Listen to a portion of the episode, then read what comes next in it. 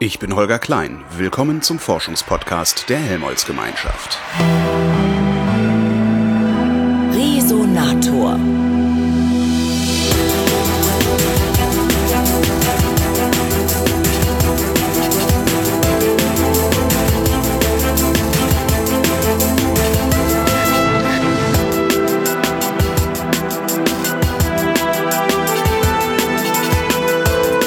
Bin mal wieder nach Jülich gefahren, ans Forschungszentrum Jülich und treffe Bernd Mohr. Der ist Wissenschaftler am Jülicher Supercomputing Center und zwar seit 20 Jahren. Hallo, Herr Mohr. Guten Morgen. Das erste, was ich gelernt habe, war, man sagt nicht mehr Supercomputer. Stimmt das? Äh, wieso? Ich dachte, so, High Performance, äh, irgendwie. Ja, es ist, äh, sagen wir so, das, der Begriff Supercomputer gibt es eigentlich schon immer und er drückt eigentlich nur aus, es ist in, im derzeitigen Moment die leistungsstärkste Klasse von Computern. Ja, das heißt, ein, ein Supercomputer vor zehn Jahren ist heute kein Supercomputer mehr, weil inzwischen es heute leistungsstärke Geräte gibt. Das ist also nicht wie in der Werbung, wo man dann, ja, es gibt den Mecker-Effekt und Ja. einen Hyper-Hyper, sondern Supercomputer ist halt immer in, sich automatisch angepasst. Das Supercomputing äh, konzentriert sich ein bisschen zu viel auf das reine Rechnen, aber Supercomputing ist natürlich mehr. Ja, man muss die Daten visualisieren, Daten und so weiter. Deswegen sagt man halt, wird häufig eher der Begriff High Performance Computing benutzt, der ein bisschen ausdrücken soll, ähm, Es ist nicht nur die Maschine. die Maschine, äh, aber das, das ist also ho- hohe Leistungsklasse auch, aber es wird auch darunter verstanden, äh, dieses Drumherum, man muss die Daten speichern, man muss große Datenmengen in den Rechner und herausbringen, man muss die schnell visualisieren und dieses dieses Gesamte nennt man dann auch witzigerweise High Performance Computing, also da steckt auch wieder das Wort Computing drin, aber das ist so der gängige Begriff, was heutzutage verwendet wird. Können Sie für Dove, also für mich, erklären, was ein Computer ist? Es ist tatsächlich so, ich weiß, ein Computer ist ein, ist ein Kasten, den schalte ich ein und damit mache ich Sachen. Aber was der macht, habe ich noch nie verstanden. Und ich glaube, das geht den meisten Menschen so. Also äh, interessanterweise ist in diesem Fall mal das deutsche Wort Computing oder Computer, äh, äh, sagt man in Deutschland eigentlich Datenverarbeitung. Ja, und das drückt das eigentlich viel besser aus. Weil mit Computer tun die Leute immer Rechnen verbinden und, und so weiter. Und klar, Rechenoperationen sind äh, wichtig, aber ist, also dieser Datenaspekt und das Verarbeiten von Daten wird eigentlich unterschlagen. Und ein, Compu ein Computer ist eigentlich nichts anderes als eine Maschine zur Datenverarbeitung. Ja, man hat also gewisse Daten, die man in einer gewissen Art bearbeiten, analysieren, verändern will. Die steckt man in die Maschine rein. Und hinten kommt dann das veränderte, die veränderten Daten, typischerweise reduziert auf gewisse Resultate oder Ergebnisse raus. Und der Unterschied zu einer anderen, also normalen Maschine, ja, sich ein Bohrer, ein Staubsauger, der gebaut wird, um genau einen Zweck zu machen, ist ein Computer natürlich auch zu diesem einen Zweck gebaut, Daten zu verarbeiten. Aber weil die Daten so vielfältig sind und die, die Arten, wie man Daten ändert, so vielfältig sind, ist, äh, wird das so gemacht, dass der flexibel ist und pro programmierbar. Also ein großer Aspekt von einer, einem Computer ist die Programmierbarkeit, dass ich ohne jetzt die, die Maschine selbst, also die Hardware, wie wir dann sagen, zu ändern, die Maschine anpassen kann an neue Aufgaben, indem ich die programmiere und das ist dann die Software zum Unterschied. Ja, das sind also äh, Abfolgen von Anweisungen, die natürlich in einer sehr präzisen Form eingegeben werden muss, weil ein Computer an sich erstmal dumm ist. Der versteht einfach nur eine gewisse Art, sagen wir, von 100 bis 200 Grundbefehlen und ich muss ihm dann genau sagen, in, als Abfolge von diesen Grundbefehlen, was er jetzt mit Daten machen soll, wie er die verändern soll und so weiter. Was für Grundbefehle sind das? Also wie, wie, wie heißen die? Also im Prinzip lade ein Datenelement in den Speicher. Ähm, wenn das Datenelement größer als ein Wert ist, äh, mache da weiter, ansonsten mache hier weiter. Äh, ja, oder dann halt die Rechenbefehle eben, nehmen zwei äh, Zahlen, die dann hier und hier gespeichert sind, addiere zusammen, multipliziere die und so weiter. Und so kommt dann das, was wir hier gerade reden, auf die Speicherkarte in dem Gerät, das es aufzeichnet, was ja letztlich auch ein Computer ist. Im Prinzip wahrscheinlich auch, ja. Aber wie macht das das?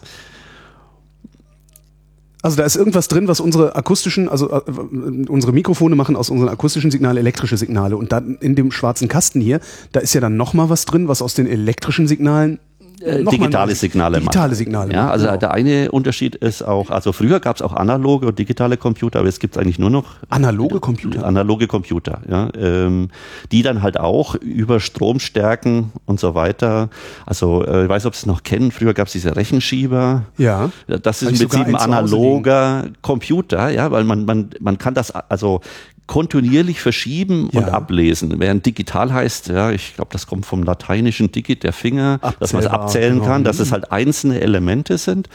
Ähm, das heißt, man redet von einzelnen Werten. So und jetzt die, die Digitaltechnik bedeutet nicht anders, dass zum Beispiel jetzt hier in diesem äh, Aufnahmegerät die analogen Signale reinkommen und dann durch einen gewissen physikalischen Prozess. Magie. In, ja, das ist äh, die, also die berühmte Hardware, Mhm. das halt in einzelne Werte zerlegt wird und der tut halt typischerweise, also digitalisieren, sagt, okay, ich tu halt jetzt jede Hundertstel Sekunde genau den Wert messen und speichere dann die Abfolge dieser Messungen. Ja. Ja, und man hat dann so eine Abtastrate im Prinzip, wie häufig das, ich das mache. Und äh, je, je feiner ich das mache, praktisch wenn ich statt, Hundertstel, jede Tausendstel oder Zehntausendstel Sekunde mir den Wert abfrage, dann, dann kann ich dann diesen analogen Ablauf mit den Zahlenwerten noch genauer beschreiben, aber ich kriege natürlich dann mehr Datenmengen. Und das ist unser, das ist das grundsätzliche Problem dieser ganzen Computertechnik und so weiter. Man möchte alles immer möglichst noch genauer machen. Sobald man es aber genauer macht, hat man mit mehr Daten zu tun, die man dann bearbeiten muss und das dauert dann entsprechend länger und äh, ja, und irgendwann erstickt man auch dann in den Daten. Ne? Also ist, man Das muss heißt dann Big Data und alle Journalisten finden es toll. Ne? ja, gut. Äh, Aber in diese Richtung geht's. Ja, die, die Idee ist halt auch äh, der grundsätzliche Glauben, wenn ich mehr Daten habe, muss auch mehr Erkenntnis drin stecken. Ja, das heißt, es ist grundsätzlich gut, sehr viel zu haben. Je, je mehr ich habe, umso mehr Möglichkeiten habe ich potenziell da drin, was zu entdecken und was zu, zu finden. Ja, ähm, man merkt aber ziemlich schnell, äh, dass halt, wie gesagt, äh, diese Datenmengen sehr viel schneller wachsen, als man die dann bearbeiten kann. Und man hat dann immer diesen Konflikt praktisch. Wie viele sa- sammle ich, damit ich genug Daten habe, um das gewünschte Ergebnis oder gewünschte Ergebnisse zu finden? Aber dass ich das halt noch in einer vernünftigen Zeit schaffe. Aber das müssen Sie dann ja vorher wissen. Also die, Sie müssen ja vorher schon wissen, was ist eigentlich genug. Ja, das ist das, das genau das Problem. Ja, man, man, man, man, man wird sich halt im, so langsam ranarbeiten. Ja, dass man sagt, okay, das jetzt mit den Daten kann ich das, kann man dann nur durch Ausprobieren mach, äh, rausfinden, dass man das halt jetzt also wirklich dann programmiert, aufzeichnet äh, und kommt dann die gewünschten Ergebnisse raus oder nicht. Ja, und dann muss ich mir überlegen, Ah, nein, ich habe nicht genügend Daten. Wie kriege ich noch mehr Daten oder noch bessere Daten in diesen Prozess rein? Oder was, wo wir jetzt lang, langsam in Supercomputing, High-Performance Computing gehe, es geht nicht schnell genug. Ja, also es, sie kommen dann in Bereiche, wo sie dann an, an Daten rumrechnen, wo das dann Wochen, Monate oder Jahre dauern würde, bis ein endlich ein Ergebnis hat. Und dann sagt man, Was, was wären das für, für also so große Klimarechnungen Ja. oder auch so Astronomie, äh, alles, wo als sehr viel. Also es ist einfach äh, zu viele Daten da. Wir haben zu viele Messpunkte, als dass wir Ja. zügig diese Messpunkte irgendwie in Bezug zueinander setzen Genau, können. ja, das Ty- typische, wo man sehr gut erklären kann, ist, ist zum Beispiel die Wettervorhersage. Mhm. Ja, also sie, da kommt also genau aus dieser Digitalisierungsfaktor wieder her. Das sagt, okay, ich weiß natürlich jetzt nicht von jedem Punkt auf der Erde, was da jetzt für Temperatur und äh, Druck und Windgeschwindigkeit ist, sondern ich, ich teile praktisch die Erde in Gitter auf. Also ich, ich, sag, ich, mach's, ich messe jetzt alle zehn Kilometer in Nord- und Süd- und Ost- und Westrichtung. Und dann immer dieser Gitterpunkt, der steht dann praktisch für die nächsten zehn Kilometer als Durchschnitt. Und wenn ich, und das mache ich halt jetzt über die ganze, ganz Deutschland, ganz Europa, über die ganze Erde verteilt und natürlich auch noch in die Luft. Also man hat natürlich in drei Dimensionen, dann halt auch noch dann typischerweise was in die Luft hoch, weil es ja nicht so viel hat, dann macht man es dann jeden Kilometer. So. Und dann tut man halt jetzt eben, dann weiß ich, durch Wetterstationen, durch andere äh, Satellitenauswertungen und so weiter, durch jetzt eben den derzeitigen St- Zustand von jedem dieser Punkte, 10 Kilometer Abstand, berechnen.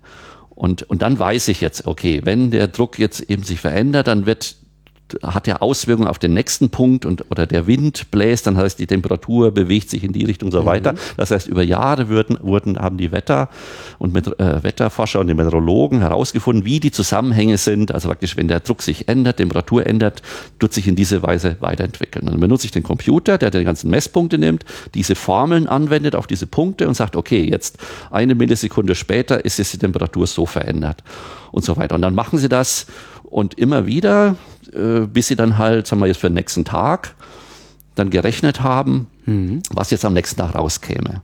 So, das Interessante ist jetzt natürlich bei einer Wettervorhersage, die hilft einem nur, wenn ich jetzt das, also im Voraus weiß. Wenn jetzt die Wetter, das Berechnen der Wettervorhersage zwei Tage dauern würde, wäre es ja nutzlos. Ein bisschen, ja. Ja, ja. So, das heißt, und hier hat man dann genau dieses typische Problem und sagt, okay, wie viel Daten kann ich jetzt reinnehmen? Das heißt, je, je, je mehr Daten sagen wir, ich mache nicht alle zehn Kilometer, sondern nur jeden Kilometer oder jede 100 Meter, umso genauer kann ich ja praktisch die, Wett, die derzeitigen ja. Wetterzustand ja. machen. Aber schaffe ich das dann noch eben in, typischerweise wollen sie das in zwei, drei Stunden rechnen, weil sie mehrere Rechnungen mhm. machen und immer wieder aktualisieren, um dann immer noch ein Resultat zu kriegen, weil ich muss ja einen Tag berechnen. Und das ist eben diese, äh, diese Geschichte. Und, ähm, und hier kommen dann eben Supercomputer ins Spiel. Man hat also früher ja, kennt jeder, hat man also äh, einen Rechner gehabt, äh, der hat also, äh, ja, grob weiß jeder, wie so ein Rechner funktioniert. Man hat innen drin ein, einen Prozessor, äh, nennt man auch CPU, Central Processing Unit. Das sind also diese Dinger, die man kennt von Intel, ja, also diese Intel das ist 86. Das, das, ist, das ist das, was diese 100 Grundbefehle kann, ne? Oder diese, 200 oder und 200, so weiter, ja, oder 500. Ich Paar hundert. Paar hundert. So. Also ich bin eigentlich auch eher ein Programmierer, also ein Softwaremensch so mit Hardware, hm. äh, wenn es dann in die Einzelheiten geht. Äh. Ja, vor allen Dingen äh, äh, existieren sie hier in Größenordnungen, wo das, glaube ich, egal ist, oder? Äh, ja, nee, es, es, es, ist schon wichtig, dass die richtigen Grundbefehle sind und alles mhm. Wichtige da ist. So, äh, aber die Idee ist, man hat halt eine so eine Recheneinheit, dann hat man halt äh, Speicher, wo man die Daten ablegen kann, dann äh, die, die, äh, die Hauptdaten, die man dann auch aufheben will, die werden in so einer Festplatte gespeichert. Ja, also der normale Hauptspeicher, der, der, der kann nur Daten speichern, solange Strom ist. Das heißt, sobald ich den Rechner ausschalte, sind die Daten weg. Das heißt, ich muss irgendwie noch ja, zwischen den Rechnungen, wenn ich den Rechner ausschalte, das merken. Deswegen speichere ich das magnetisch auf diesen Festplatten. Ja, und dann hat man halt eine Tastatur zur Ein- und Ausgabe. So. Äh, eine Zeit lang war das so, das war also in den 90er Jahren, dass äh, Intel und andere Hersteller geschafft haben, diese Prozessoren immer schneller zu machen. Das mhm. waren diese berühmten Megahertz, ja, und ja, ja, dann irgendwann ein Gigahertz, dann irgendwann hieß es, ja, jetzt läuft er mit 500 Megahertz und ist dann mit 1 Gigahertz und dann mit 2 Gigahertz. Und das war natürlich toll, weil dann hat man einfach nur alle drei Jahre den neuesten Chip gekauft und mein Programm war automatisch doppelt so schnell, weil es ja, ja doppelt so, äh, die, die, diese, äh, diese Herz heißt ja nichts anders. Wie viel Befehle pro Sekunde, ja, Herz heißt ja eins durch Sekunde, ja. wie viel Befehle pro Sekunde kann ich abarbeiten? So. Das Problem ist einfach nur, wenn, das haben die geschafft, indem die diese Rechen, also die, ja, ja die, der Chip besteht aus äh, sehr kleinen, ganz feinen, kleinen, äh, ja, äh, Leiterbahnen. Äh, Leiterbahnen und, und äh, äh, Rechen.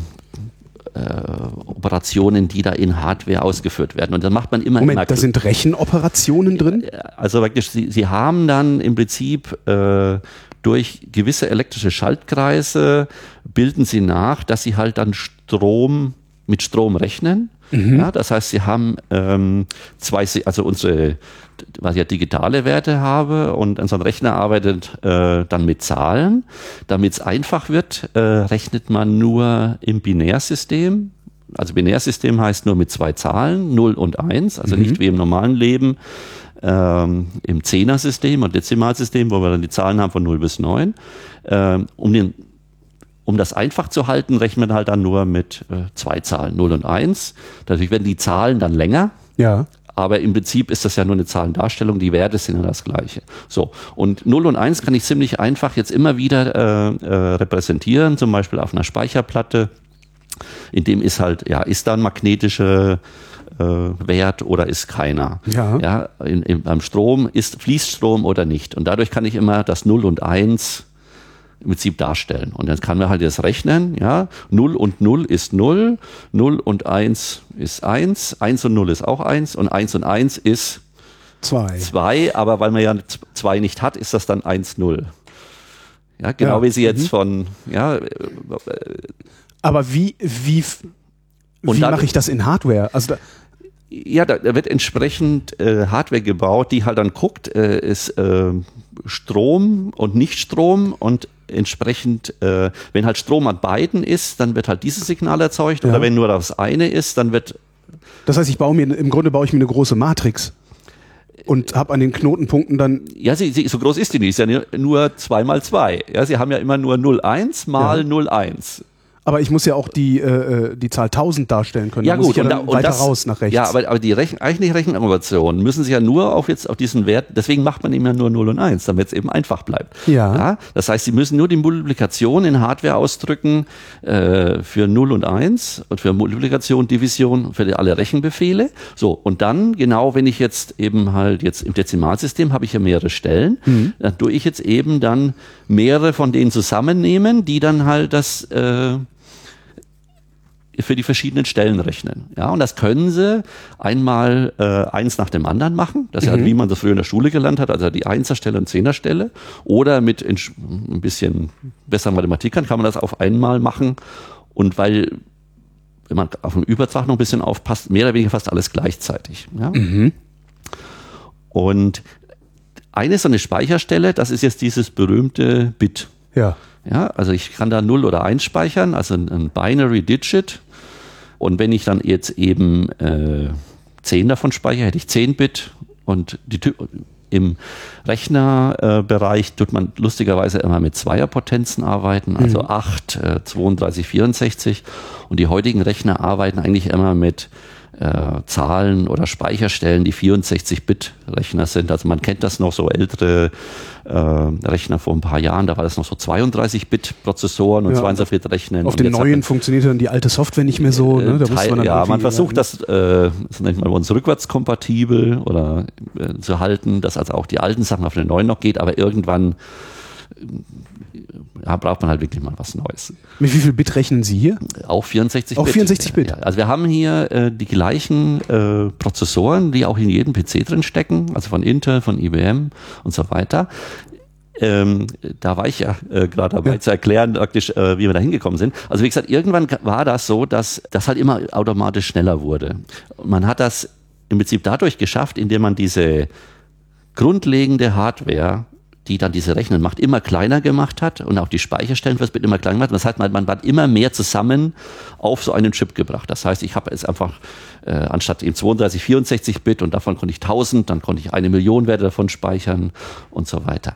Das Problem ist, wenn Sie jetzt so eine, so eine Berechnung wie, wie jede Maschine, die wird ja durch die Benutzung heiß. Das ist auch genau, Ja. wenn Sie rumlaufen, wird Ihnen ja auch warm. So, das Problem ist jetzt nur, wenn Sie jetzt immer mehr und mehr auf einem immer kleineren Chip zusammenbringen, Dieselbe Menge Strom reinbringen, Und- muss es wärmer werden. dann wird das immer wärmer. Ja. So. Und irgendwann war es dann so, dass man sagt, okay, wenn man jetzt statt jetzt drei, sechs oder neun Gigahertz genommen hätte, wäre das Ding selbst mit Kühlmethoden und äh, so weiter so heiß geworden, dass das einfach weggeschmolzen wäre. Das heißt, das war so Anfang 2000, 2003. Da ging das so los, dass man sagte, es ging nicht mehr. Wir können einfach nicht mehr das immer äh, äh, schneller machen, in, ähm, weil, weil das nur durch diese Verkleinerung geht, weil man dann eben an diese, an diese Hitzewand anstößt. Man hat aber dann trotzdem geschafft, da immer noch mehr auf die Chips drauf zu kriegen, aber man ist aber halt dann bei diesen zwei, drei Gigahertz äh, geblieben. So. Das heißt, sie hätten jetzt dann, weil sie, dass sich die, die, die Rechenentwicklung weitergegangen ist, man hat trotzdem noch entsprechende äh, Anzahl äh, Elemente auf so einen Chip untergebracht, aber man hat jetzt viel, viel mehr. So, was macht man jetzt damit? Irgendwann hat man so viele gehabt, dass viele davon in dem Sinn jetzt überflüssig waren. Und dann sagt man, okay, wie, wie kann ich das sonst noch jetzt noch irgendwas rausholen? Und das ist genauso wie im normalen Leben. Ja, wenn einer nicht genug schafft, dann sagen sie, okay, dann hole ich mir einen zweiten dazu Und mache Arbeitsteilung. und mache Arbeitsteilung. Und so hat man das genauso gemacht, dass man Stimmt, sagt, okay, dann, darum habe ich dann einen, einen Prozessor und einen Grafikprozessor zum Beispiel. Ist das der Trick? Oder äh, was man gemacht hat, man hat zwei Prozessoren drauf gemacht. Ja? Okay. Ja, und das ist dann, äh, so, und dann hat, und das ist, nennt man im deutschen Rechenkern oder im englischen Core. So, dann kommt dieses her, dieses Dual Core. Das haben wir schon mal gehört. Dual Core, Quad Core, das heißt nichts anderes.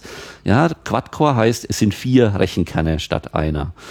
Ja, ähm, Aber da muss doch dann auch irgendjemand verwalten, welcher dieser Kerne welche Berechnung durchführt oder Genau. teilen die sich das, äh, also Ja, und das äh, lässt man dann dem Programmierer entscheiden. Der Programmierer muss ja sowieso äh, bestimmen, in welcher Abfolge welche Arbeiten zu erledigen Ja. sind. Und jetzt muss er halt nicht einem Rechnerkern sagen, was er zu tun hat, sondern er muss halt zwei oder vier oder acht Rechenkernen sagen, was sie zu tun haben. Ja, und da sieht man schon das Problem, dass das Programmieren dadurch dann äh, komplizierter geworden ist. Ja? Das ist genauso, wenn Sie sagen, okay, ich spreche mich jetzt mit einem Kumpel ab, was wir, wie wir jetzt eine gewisse Aufgabe rumgehen, oder Sie haben ein Team von zehn Leuten, ja. ja, oder 100, 1000 und so weiter. Ja? Und um das gleich mal vorwegzunehmen, wir sind inzwischen hier in Jülich äh, auf der Stelle, dass wir, der, der größte Rechner, was wir haben, der hat 1,8 Millionen Recheneinheiten, die ich zur gleichen Zeit benutzen kann. 1,8 heißt- Millionen. Das heißt, äh, wer auch immer dafür eine Software schreibt, muss sich Überlegen, wie kann ich, die Anforderungen, die ich habe, über 1,8 Millionen Einheiten verteilen. genau, Ist das, äh, vermutlich ist es leistbar, sonst würden hier die Türen längst verschlossen sein, aber wie ist das leistbar? Also wie behalte ich den Überblick über 1,8 Millionen? das ist genau, Das ist ja äh, hoch, hochkomplexes Projektmanagement, was da eigentlich genau, passieren muss. ganz genau. Das heißt, solche äh, Programme sind eigentlich nur noch im Team ja. zu machen und man macht das eigentlich auch wie im richtigen Leben. Sobald das halt eine gewisse Größe hat, tut man eine Hierarchie einführen. Ja, also Ja. praktisch, äh, ja, ich habe, äh, wenn, wenn ich jetzt eben zehn Leute mache, dann kann ich, also, dann mache ich eine Gruppensitzung und du diese zehn Leuten absprechen, was ich zu tun habe. Wenn ich mal jetzt bei 60, 80 bin, gut, dann wird man halt die vier Teams. Die vier Teams haben einen Teamleiter und die haben dann, die sprechen sich wieder ab und dann wird das eben von oben nach unten immer Ja. wieder in kleinere Aufgaben aufgeteilt. Aber man kann sich das wirklich so vorstellen, ich, so erzähle ich das immer äh, unseren Besuchern hier, so- solche so, ja, von heute auf morgen äh, kommt ein äh, Anwalt vorbei und äh, sagt ihnen, ja, gibt so einen Onkel, von dem wussten sie nichts und von dem haben sie jetzt eine Fabrik geerbt und die Fabrik hat jetzt eben 1000 Leute, so und sie sind jetzt, gehört jetzt ihnen, sie müssen aber jetzt dann sagen, was diese Leute zu tun haben. So, Ja. jetzt gehen sie hin Gut, ja, machen sich schlau, was, aber Sie sind jetzt dann praktisch dann verantwortlich, dass diese 1000 Leute, wie jetzt die Arbeit eingeteilt wird. Also diese 10 laden die Sachen aus, die anderen 20 bringen das jetzt an die Arbeitsstation. Die große Menge arbeiten an den verschiedenen Teilen, wie so eine Maschine zusammengebaut werden muss. Und was man jetzt aber im Prinzip erreichen muss, ist ja, äh, also das irgendwie zum, zum Funktionieren zu kriegen, ist schon schwierig, aber machbar. Äh, und da kommt jetzt wieder dieses High Performance rein. Man möchte aber natürlich auch, wenn ich jetzt so was Großes habe und so viele Leute beschäftige, was ja dann auch teuer ist, dass das natürlich auch effektiv ist. Das Ja. heißt, dass da keiner rumsitzt und nur Zeitung liest und Kaffee trinkt. So, das heißt, wie muss ich das jetzt einteilen, dass alle Leute zu allen Zeiten was zu tun haben. Und wenn ich zum Beispiel jetzt eben zu wenig Leute einstelle, die jetzt die Sachen ausladen, kann das sein, dass zu einem späteren Zeitpunkt dann halt Leute auf die neuen Teile warten und nicht weiterarbeiten können. Und man muss im Prinzip, wenn man jetzt diese, diese Aufgabe hat, sich überlegen, wie muss ich das jetzt eben verteilen, dass die verschiedenen Recheneinheiten, die die verschiedenen Rechenschritte machen, immer was zu tun haben. So, im einfachsten Fall ist das so, dass ich ein sehr, sehr großes Problem habe. Ja, also nehmen wir zum Beispiel jetzt eben unsere Wetterdaten wieder her. Ja, wenn ich jetzt eben das auf die ganze Erde mache und alle zehn Kilometer, dann habe ich ja dann auch da Millionen Messpunkte und die sind erstmal grundsätzlich voneinander unabhängig. Also kann jeder, kann ich bei jedem gucken, aber wie, wie sind da die Nachbarn und kann da den neuen Wert für die nächste Sekunde dann ausrechnen. Ja. Und deswegen kann dann jeder von diesen äh, ja, eine Million oder 100.000 äh, Einheiten, ich dann einsetze, da die Berechnungen machen. Es gibt aber andere Probleme, wo das eben voneinander abhängig ist und äh, wo sich das zum teilweise dann auch über die Zeit ändert. Ja, das heißt, je, je flexibler mein Problem ist oder je dynamischer mein, mein, äh, mein, mein Algorithmus, den ich da aus, äh, ausrechnen muss, umso schwieriger wird diese Programmierung. Ja. Weil dann eben ich mir halt irgendwie noch was überlegen muss, äh, wenn sich da, wie kriege ich das erst mit, zum Beispiel, dass da nicht genügend Teile ist und dass ich jetzt dann äh, Leute von der einen Station zu einem Einkauf schicken muss, um was zu holen. Und das muss man halt dann im Prinzip dann alles mit reinprogrammieren.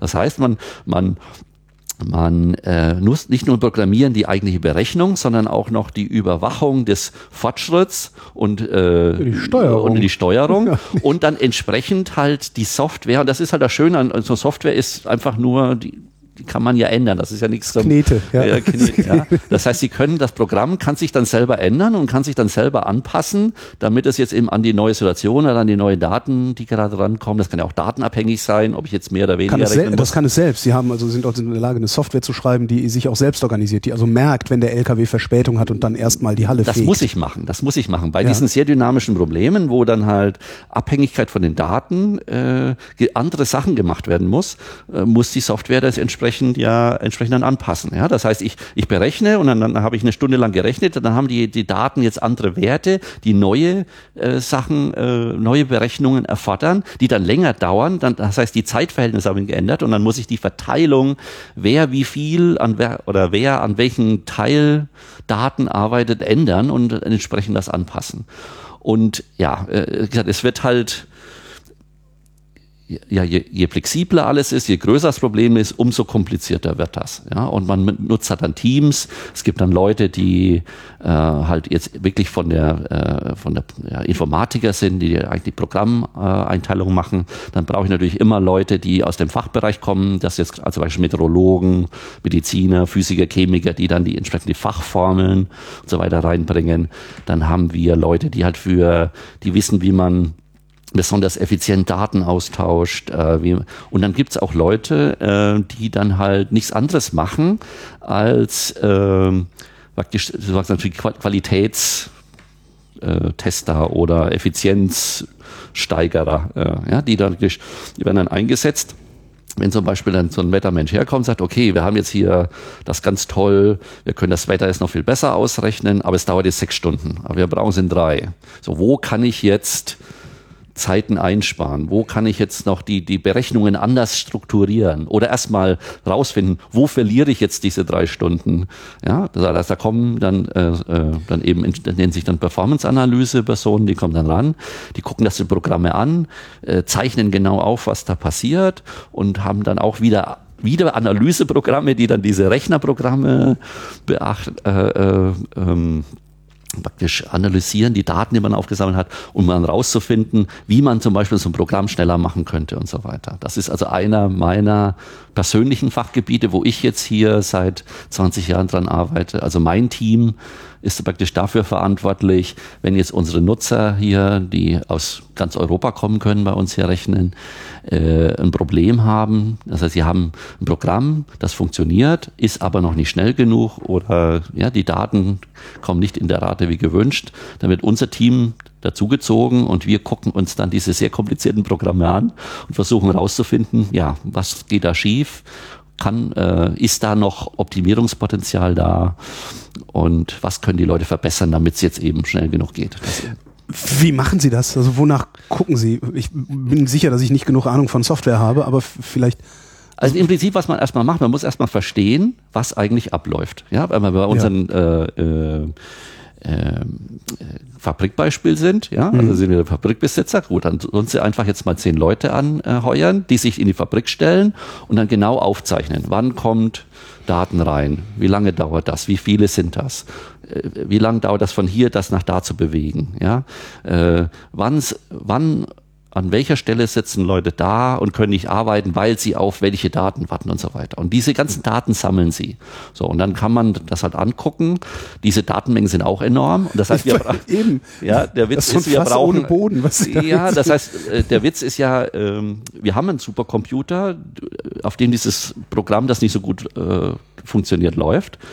Und äh, wir sammeln dann die Daten auf diesen Supercomputer und wir nutzen dann einfach, weil die Daten ja schon an dem Computer sind, den Computer selber nochmal, um dann diese Daten zu analysieren. Also das ist selber jetzt ein Supercomputerproblem, um dann praktisch rauszufinden, äh, ja, was in so einem Programm dann, dann schief geht. Brauchen Sie dazu einen größeren Supercomputer oder einen kleineren Supercomputer? Das Problem ist, wir haben keinen größeren Supercomputer. Das heißt, äh, idealerweise wäre es ein kleinerer, weil man möchte natürlich jedes Mal so einen riesen. Computer machen. Aber wir haben dann äh, ziemlich festgestellt, also äh, am einfachsten ist, wir nehmen halt den Computer so, wie er ist.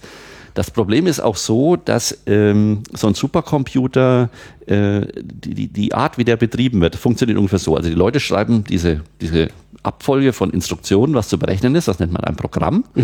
Das wird also genommen und dann ähm, wird das Prinzip dann auf den Computer geladen. So, Wird das, wird das im, im, im Programmieren schon auf die 1,8 Millionen Kerne verteilt oder wird erstmal nur die Abfolge von Befehlen genommen und dann geguckt, wie verteilen wir die idealerweise? Nee, also es ist witzigerweise so, ähm, man schreibt im Prinzip ein Programm und dies, das gleiche Programm wird auf jeden dieser 1,8 Millionen Kerne geladen. So, und das Programm muss jetzt aber so geschrieben sein, dass, also praktisch, das findet als erstes raus, wer, welcher dieser 1,8 Millionen bin ich. Und Ja. abhängig davon mache ich dann das, das und das. Und ich weiß, ich muss dann eben mit Rechenkern 527.928 reden, wenn ich jetzt in, in nach Ostrichtung äh, Daten bearbeiten will und so weiter. Das heißt, aber schreibt man halt, anders geht's nicht. Man schafft das sonst irgendwie im, sich das nicht mehr vorzustellen. Das heißt, man schreibt praktisch an ein Programm und dieses Programm läuft überall ab, aber mal man weiß, wer man ist von diesen 1,8 Millionen, äh, ist dann einprogrammiert, was ich dann zu tun habe, wenn ich der so und so vielte bin.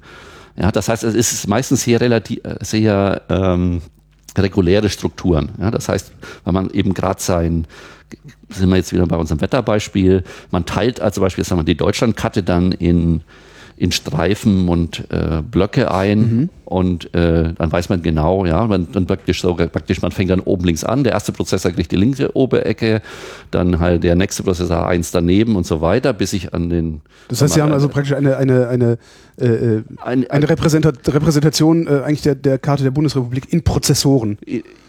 Ja, und Also wie so nee. eine Pixelgrafik. Also so ich habe eben mein, ich habe vor. eben, ich habe ja mein, mein Gitter, ja, Ja. Wo, wo meine Messpunkte sind, mein, mein 10, 10 Kilometer oder 1 Kilometer Messpunkte. Und jeder Prozessor berechnet einen Und dann kommt es drauf an, wenn ich jetzt äh, wie viel Berechnung ich pro Punkt habe, Ja. wie viel Prozessoren ich zur Verfügung habe. Also typischerweise so, ja, ein so ein Messpunkt, da habe ich so zehn Formeln zu berechnen, da ist ja ein so ein Rechenkern unterfattert. Ja, das heißt typischerweise dort dann, ein so ein Rechenkern tut dann eben so mal ein gewisses Gebiet dann eben ausrechnen. Ja, und dann muss man halt einmal festlegen, praktisch wer ist für welches Gebiet zuständig.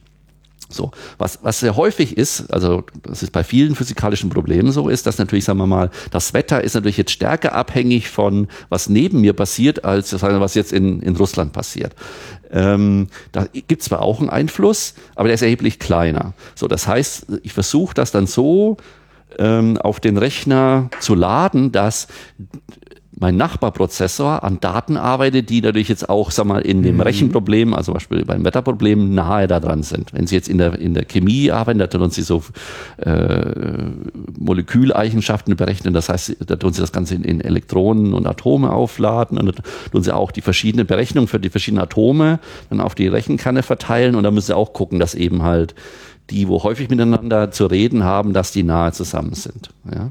Und das, also das sind mehrere Probleme. Also erst muss ich das Problem zerlegen, dann muss ich für jedes, äh, muss ich mir überlegen, wie tue ich das jetzt in Einzelschritte äh, aufteilen, wann brauche ich Daten von den, von meinen Nachbarn und dann heißt, und wann braucht der von mir welche? Das heißt, ich muss dann also sagen, hier sind Daten, hier kommen, hier warte ich auf Daten.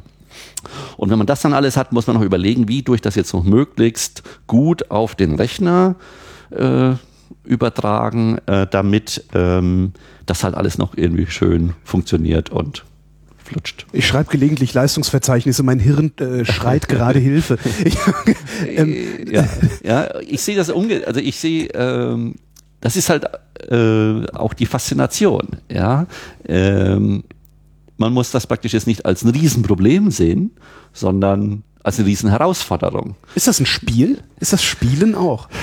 Es ist, ich, ich, weiß nicht, ob Spielen es ist, aber auf jeden Fall ein, ein furchtbar kreativer Prozess. Ja. Ja, das, das, das Schöne am Programmieren ist, anders als bei allen ähm, anderen Sachen, wo ich mit, mit realen Dingen zu tun habe. Reale Dinge haben physikalische, chemische, was auch immer, Einschränkungen. Ich kann halt ein Metall nur so und so weit biegen oder ich kann ja, das nur so und so heiß machen. Software bin ich erstmal relativ unbeschränkt. Das ist wie ein leeres Blatt. Ich kann alles auf ein leeres Blatt draufmalen. Ich bin da nicht, ich bin nur durch die Größe des Blatts beschränkt, wie viel ich da drauf kriege. Ja, Sie können kleiner schreiben. Ja, irgendwann geht's halt jetzt nicht mehr. Aber dann nehme ich noch ein Blatt, dann haben wir genau, zwei ja, Kerne. genau. Und, und so ähnlich ist es beim Programmieren. Also ich bin erstmal, wie ich an die Lösung rangebe. Gut, ich, es gibt gewisse Vorgaben, ähm, wie man dann eben halt so ein Programm, diese Grundbefehle von so einem Ja. Prozessor, die Reihenfolge ausführt.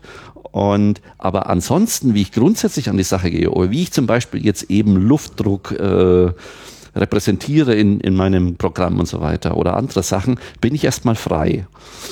Und, und deswegen ähm, ist das, äh, gibt es eine alte äh, Streit, äh, ja, Frage praktisch in der Programmentwicklung. Ja, das, da gibt es diesen äh, Ausdruck Software Engineering. Also das ist genau wie im Ingenieurwesen, jetzt Bau oder sonst was, es im Prinzip gewisse ganz klare Regeln gibt, wie man diese Software zu bauen hat. Und das hat man immer wieder versucht und merkt dann aber, durch, weil eben Software so flexibel ist, es ist zum gewissen Teil, es ist klar, gerade wenn die Software sehr kompliziert wird und sehr groß, halte ich mich an, besser an gewisse Regeln, damit ich nicht den Überblick verliere und so weiter.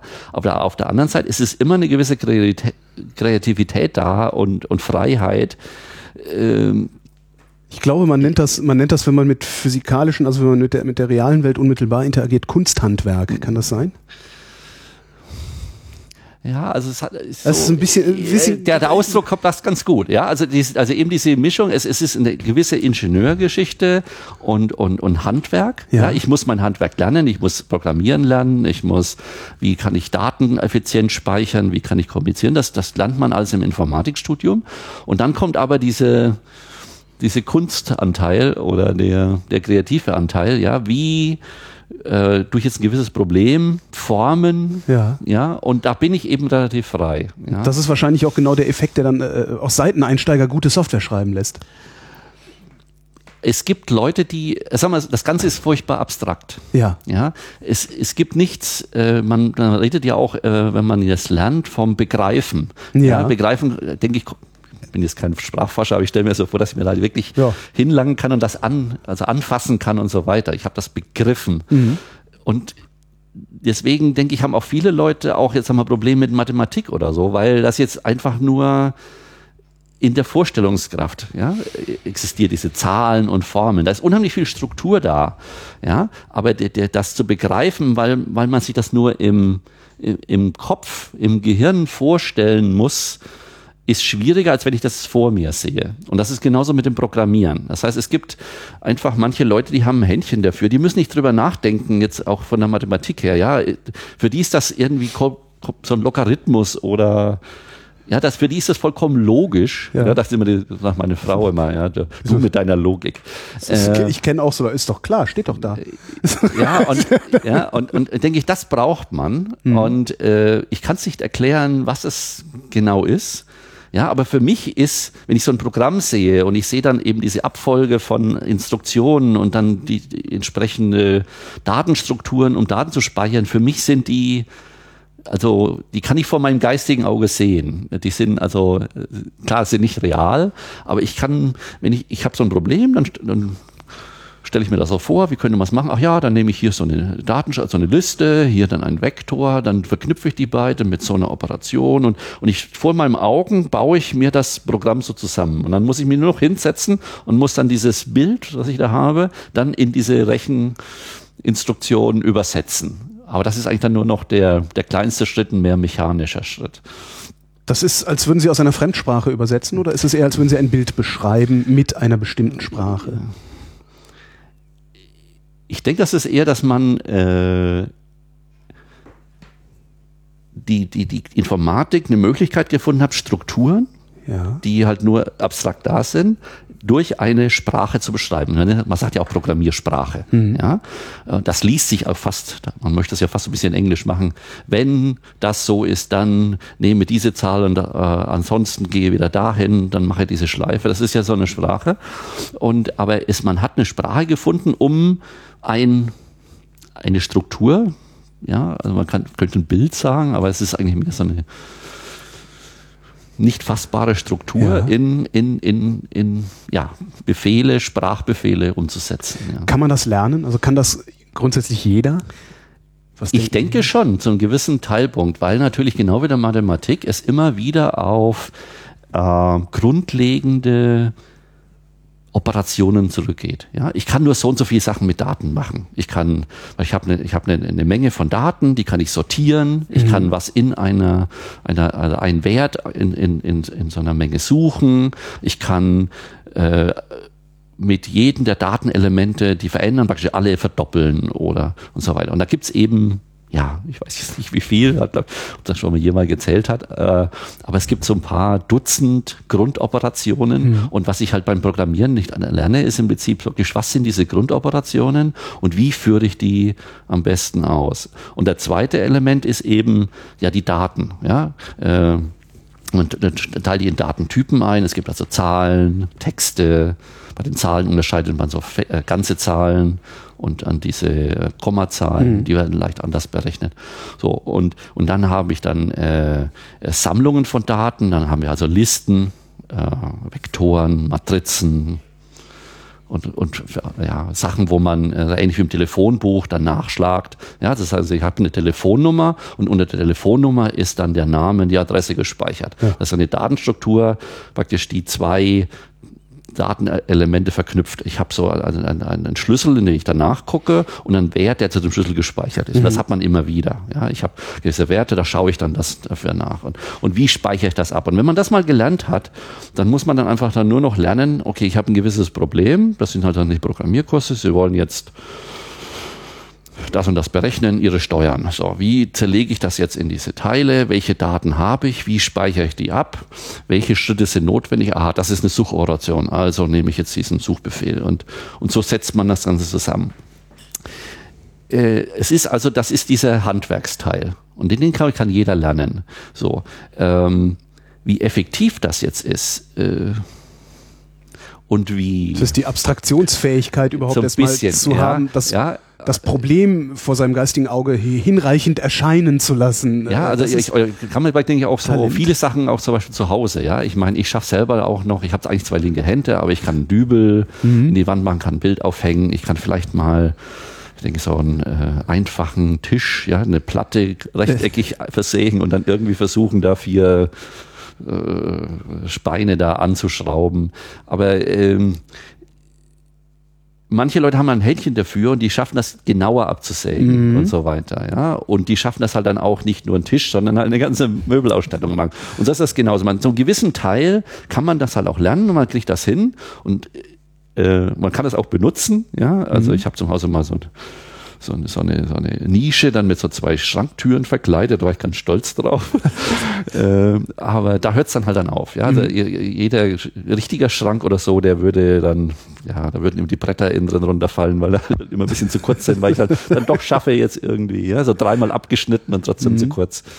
Äh, und so ähnlich ist es, denke ich, halt auch beim Programmieren. Ja? Also ich meine, äh, manche Leute haben dann diese bessere Abstraktionsmöglichkeiten und die schaffen das halt, also auch Schnelligkeit, ja. Manche brauchen halt dann einen Tag, um das Programm zusammenzukriegen und andere sagen, ah ja, hier im Kopf alles schon fertig und schreiben das in zwei Stunden runter. Sind dann nur ja. durch ihre eigene Schreibgeschwindigkeit beschränkt. Ja, ja. dann manche äh, sind genauso schnell, aber der eine baut dann halt fünf Fehler ein und der andere schafft es beim ersten Mal, das schon richtig hinzuschreiben. Ja. Und da gibt's halt noch Qualitätsunterschiede, ja. Und das, und dann, es gibt ja tausend Arten, Sachen zu machen. Ähm, und da kommt halt jetzt wieder beim Supercomputing das wieder halt her. Bei uns ist immer High Performance, das schnell, weil wir nie genügend Rechenleistung haben für diese Riesenprobleme. Das heißt, bei uns ist immer der Zwang da, ja, das funktioniert, aber halt nicht schnell genug mhm. oder nicht effizient genug. Und das, äh, dass ich halt mit möglichst viel oder mit möglichst wenig möglichst schnell was rechnen kann. Damit eben halt, weil so ein Rechner sehr, sehr teuer ist, ja, wir reden hier von mehreren zehn Millionen Euro, was so, so eine Großrechenanlage hier kostet. Ja, 1,8 Millionen Prozessoren und äh, deren ja, der Witz ist, also, ja, der, da, da, müssen ja auch noch Kabel hin. Und der Witz ist, wir haben das mal aus, also wir müssen das ja auch, wir, wir sind öffentliche Einrichtung, wir kriegen ja äh, Steuermittel, wird das ganz alles bezahlt und wir müssen ja auch abrechnen. Ja, das stimmt. Ja, genau. So. so, das heißt, das wird einfach dann ausgerechnet, wenn wir einen neuen Rechner haben, den wir anderen zur Verfügung stellen, wird jetzt was kostet es jetzt? Und wir rechnen meistens dann halt, äh, was ein so ein so ein, so ein Rechenknoten, also so ein Quad-Core oder mhm. 8-Core oder was auch immer, äh, was da, was das für eine Stunde kostet. So, da wird aber alles reingerechnet. Was kostet der Rechner? Was kosten äh, die ganzen, den Strom, den ich dafür brauche, äh, für die Kühlung für den Rechner, die, das Gebäude, Leute wie ich, die dann ihnen helfen, den Rechner zu programmieren. Für, für fünf Jahre wird das geplant und dann kann man ausrechnen, der Rechner hat so und so viel gekostet, die Software kostet so und so viel, Strom kostet so und so viel und so weiter. Dann rechnet man das alles zusammen. Dann kann ich ja ausrechnen, wenn ich jetzt rund um die Uhr den Rechner benutze, wie viel Milliarden Stunden ich den Rechner benutzen könnte und dann kann man ausrechnen, wie viel kostet es jetzt mit einem Recheneinheit eine Stunde lang zu rechnen. So, und das sind wir, ich habe jetzt nicht die ganzen aktuellen Zahlen von dem allerletzten äh, Rechner da, aber von dem, was wir davor hatten, das war also 2010, 11, da weiß ich noch, da waren das vier Cent. Pro Stunde pro ein, Prozessor. Äh, ja, also es war ein Quad-Core, das heißt, okay. wir können also vier Sachen gleichzeitig machen für eine Stunde und das war vier Cent und da war alles dabei. Das ist eigentlich nicht viel. Also wenn Sie ja. sagen, zu Hause, ich habe zu Hause einen PC, Sie können nie einen PC ja, und da ist ja alles, da ist ja die, die ganze, der Strom für die Platten und ist mhm. ja alles dabei. Das heißt, Sie können, Sie dann umrechnen, was Sie für, was Sie jetzt für einen PC hinlegen, ja, und dann aber halt, und das ist das, Hauptproblem zu Hause, wie, wie, wie viele Minuten haben Sie denn am Tag eigentlich an? Meistens ist er nachts aus und tagsüber ist man auch nicht immer so, ja. Und wenn man dann ausrechnet, was Sie jetzt wirklich, sagen wir in drei, vier Jahren, was Sie einen Rechner haben oder auf so einem Laptop, wie viel sie, also was da ist die Stunde Wie viele Betriebsstunden der überhaupt hat, hat ja, ja äh, dann denke ich mir, sind sie nicht ganz so effektiv wie wir. Sie laufen rund um die Uhr, ne? Sie rechnen wir laufen rund um die Uhr, rund um die Uhr ja, ja. Also das heißt, ähm, wir sind also in Jülich, äh, sind wir natürlich erstmal ein Rechenzentrum hier für die Wissenschaftler auf dem Gelände. Wir haben über 5.500 Leute, die hier arbeiten in Jülich an verschiedenen mhm. Gebieten. Und zu einem Teil äh, wird natürlich die Rechenleistung, die wir zur Verfügung stellen, den Wissenschaftlern hier auf dem Gelände zur Verfügung gestellt. Dann sind wir aber auch äh, deutsches nationales Rechenzentrum. Davon gibt es drei. Das Höchstleistungsrechenzentrum in Stuttgart, das Leibniz-Rechenzentrum in München und eben Jülich. Ja, das heißt, Wissenschaftler aus ganz Deutschland oder auch äh, Industrie, wenn sie möchten, äh, können bei uns einen Antrag stellen. Und wenn der dann eben gut genug ist, das wird von einem unabhängigen Gremium begutachtet, ja, was die rechnen wollen, macht das Sinn, haben sie sich das ungefähr gut überlegt. Aber die beurteilen wahrscheinlich nur das Ergebnis, oder? Also wir, ja. wir wollen wissen, ob es morgen regnet, ist. Äh, ja, man muss natürlich schon nachweisen, dass man das kann. Ja, gut, und, klar. Äh, und so weiter. ja, und dass es alles den Erfolg hat und dass man das auch effizient macht und, und dann werden eben die Besten ausgewählt. So, mhm. so und ähm, der Witz ist, dass wir typischerweise dreimal mehr Anträge auf Rechenzeit kriegen, als wir den Leuten geben können, weil wir haben, der Rechner ist halt nur so und so groß und es gibt nur so und so viele Stunden im Jahr. So, und die Anträge heißt, sind alle gut genug, ja, theoretisch. Also, ja, ich würde sagen, nicht wenn wir, dreimal so viel, wenn wir dreimal so viel Rechner hätten, würden wir auch tatsächlich dreimal so viele Anträge, äh, dreimal so viele Aufträge vergeben können. Also wenn der Rechner dreimal so groß wäre, oder ja, ja, könnten wir dreimal so viel rechnen, wenn wir wollten. Ja, ich, mhm. ich würde sagen mal, ich, Klar, sie ich, sehen die Anträge ich, nicht. Ich, das machen auch eine das, das machen auch Leute außerhalb des Zentrums. Das ja. sollen, also das soll ja gerade sein, dass wir jetzt hier nicht jemanden Kumpel für Wurzelung. Das ist wirklich unabhängige Komposition. Aber ich denke da schon, dass da mal ein Großteil davon schon seine Berechtigung hat. Ja.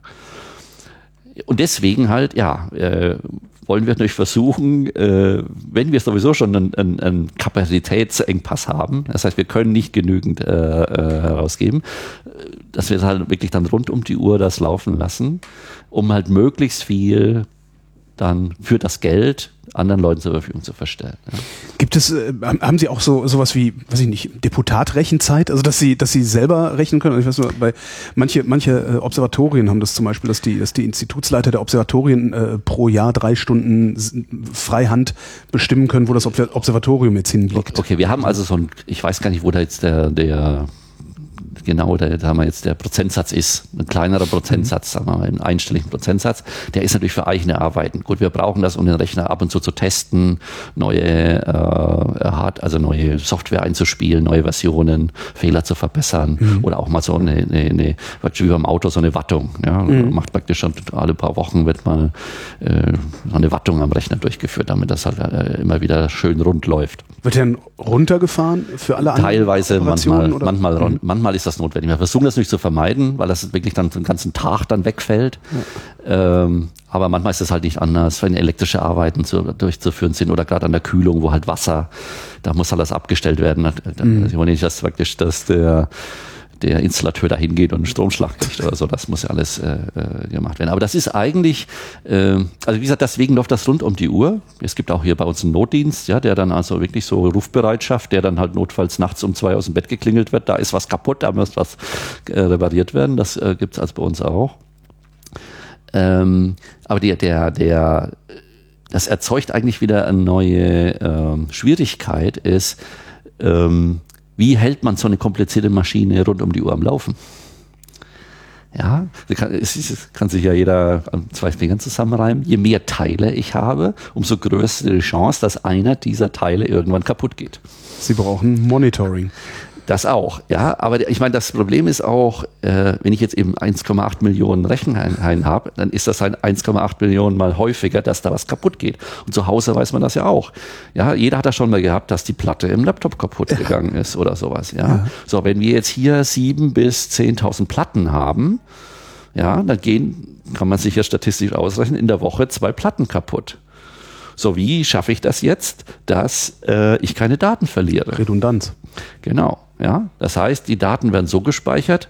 Das heißt, äh, wir benutzen, soweit ich das derzeit weiß, äh, so ein RAID 5 System. Das heißt nichts anderes. Äh, man benutzt eigentlich, um die Sachen für fünf Platten zu speichern, speichert man das auf sechs. Mhm.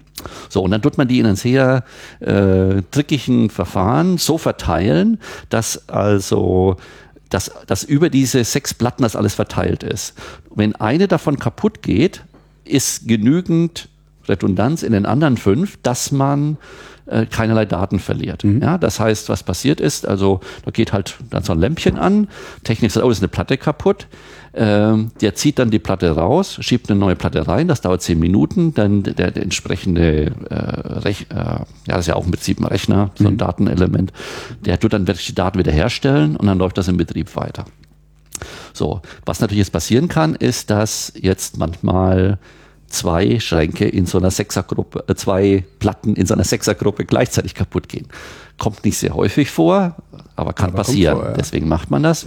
Man macht im Prinzip dann, wir machen nochmal macht jeder auch und sollte auch jeder zu Hause machen, ein Backup. Ja, mhm. also eine Kopie auf eine andere Platte oder wir haben halt so viele Datenmengen, wir benutzen entsprechende Magnetbänder.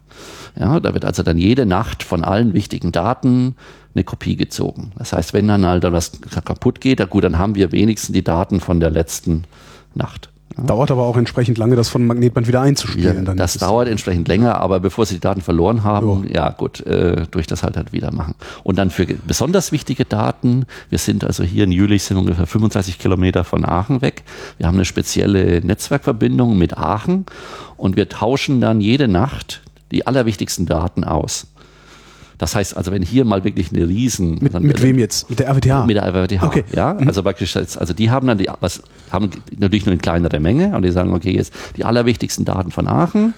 Ach so, Sie sind das tauschen, Backup, verstehe, Sie sind das Backup für die. RWTH und die RWTH ist das für Backup uns. Für, ah, also für, ja. für die besonders wichtigen ja, Daten. Das heißt, in dem, sagen wir mal, es könnte passieren, Jumbo-Jet stürzt ab und fällt genau auf unsere Rechnerhalle. So, dann werden wenigstens die allerwichtigsten Daten noch in Kopie nochmal in Aachen. Ja was dann nicht heißt, dass wir noch nie Datenverlust gehabt haben. Ja? Also es gibt dann solche Fälle, es gibt so Fälle, das ist, das kann ich mich erinnern, also das war so vor zehn Jahren mal, da wurden also diese Backups gemacht und dann war dieses Bandgerät, was diese Bänder beschrieben hat, das hatte eine Macke. Und das ist aber nicht aufgefallen. Ja, weil halt irgendwie die, die, die üblichen Mechanismen, die geguckt haben, ob das alles geklappt hat, irgendwie nicht gegriffen haben. So. Und dann ist irgendwann mal so eine Platte kaputt gegangen. Und die Daten, die auf dieser Platte waren, waren halt genau auf den Bändern von diesem fehlerhaften Gerät. So. Und dann hat man halt, dann muss halt unser Direktor halt dann arme Wissenschaft anrufen und sagen, ja, Sie haben jetzt zwei Jahre umsonst gerechnet, Ihre Daten sind leider alle weg. Ja. Das kommt aber ganz, ganz selten vor, aber man kann natürlich nichts äh, hundertprozentig sicher machen. Ne? Das war jetzt der Speicherausfall. Was ist, wenn Ihnen ein Prozessor abraucht? Das ist ganz schlimm. Ja, das ganz Schlimme ist nämlich so, dass äh, was soll das Programm machen? Ja, Sie haben jetzt Eben. also Ihre 100.000 am Laufen. Jetzt sagt dann einer oder einer ist plötzlich weg. So, jetzt könnte man natürlich sagen, okay, man muss jetzt dem Programmierer der muss das halt einfach auch noch voraussehen. Das heißt, er muss neben diesen ganzen anderen komplizierten Sachen, dass das halt alles gut verteilt ist, schnell genug gerechnet wird, noch genau das macht, was es soll, in der richtigen Reihe, muss er jetzt sich auch noch praktisch das Programm so schreiben, wenn das ausfällt, wird das jetzt auch noch verteilt. Versuchen manche Leute für besonders kritische äh, Bereiche. Gut, also wahrscheinlich nicht so in uns, aber ich denke mir halt in so einem Kraftwerksbereich, wenn ich so einen Kernreaktor steuere, so Steuersoftware oder auch im Flugzeug, da wird man solche Sachen äh, berücksichtigen. Mhm. Wir sagen einfach, das ist einfach, das wird zu kompliziert. Ja, und äh, im schlimmsten Fall verliere ich halt mal die Daten von der jetzigen Rechnung die, die, die Leute tun ja trotzdem noch über Tage und Wochen rechnen und sie speichern praktisch immer jeden Tag oder alle paar Stunden im Prinzip so einen so einen Stand ab, mhm. praktisch wie weit sie gekommen sind. Und falls dann was kaputt geht, dann kommt man, dann fängt man halt wieder da an, sagen wir jetzt im schlimmsten Fall halt vom letzten Tag und rechnet das nochmal neu. Das ist billiger als jetzt diese extra Aufwand, das äh, zu machen. Auf der anderen Seite versucht man natürlich schon noch äh, die, die, die, äh, die Wahrscheinlichkeit, dass so ein Ding kaputt geht, klein zu halten. So, und man benutzt da ein relativ äh, äh, sinniges Verfahren. Äh, also bei dem, diesem Großrechner, der von der Firma IBM ist, hat über die Jahre IBM äh, geschafft, ähm, indem sie den Rechner immer wieder beobachtet und da gewisse Daten aufzeichnet, ähm, Merkmale zu finden, die einem erlauben, mit sehr großer Wahrscheinlichkeit zu sagen, dieses Ding geht morgen oder in der nächsten Woche kaputt. Mhm. Ja, also man weiß es nicht, ob es kaputt geht, aber es ist die Wahrscheinlichkeit ist sehr hoch. So, so ein einzelner Prozessor, der kostet ja eigentlich jetzt fast nichts mehr. Stimmt. Ja, ja so. Was man dann also macht, ist, äh, es wird also jetzt durch das laufende Beobachten der Maschine festgestellt, jetzt im Schrank 25, äh, siebter Einschub, der dritte Prozessor, der geht nächste Woche kaputt.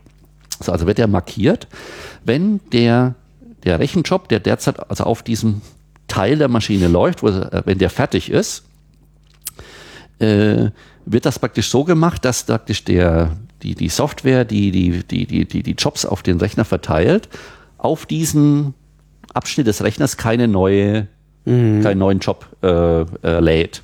So, dann geht der Techniker rein, äh, öffnet diesen Teil der Maschine, tut die Schublade raus, tut den Chip austauschen, steckt einen neuen rein, das dauert zehn Minuten, schiebt das wieder rein, äh, gibt das dann frei, sagt ausgetauscht und dann kann der im nächsten Schritt praktisch wieder für eine neue Berechnung benutzt werden. Das heißt, indem man immer an, weil man ja immer wir, also wir haben ja immer mehrere Jobs gleichzeitig laufen. Das heißt, man kann immer so einen Teil, wo gerade mal kurz nicht benutzt wird, eben da schnell mal eine Mini-Reparatur machen. Sie tauschen Verschleißteile aus eigentlich ja, genau. im laufenden Betrieb. Das Im laufenden Betrieb, doof, ja. ja. Und auf diese Weise schafft man das, dass halt, sagen wir mal, also wir haben dann trotzdem noch halt, weil diese Vorhersage nicht jetzt hundertprozentig ist, äh, oder halt irgendwas auch mal einen anderen Teil kaputt geht.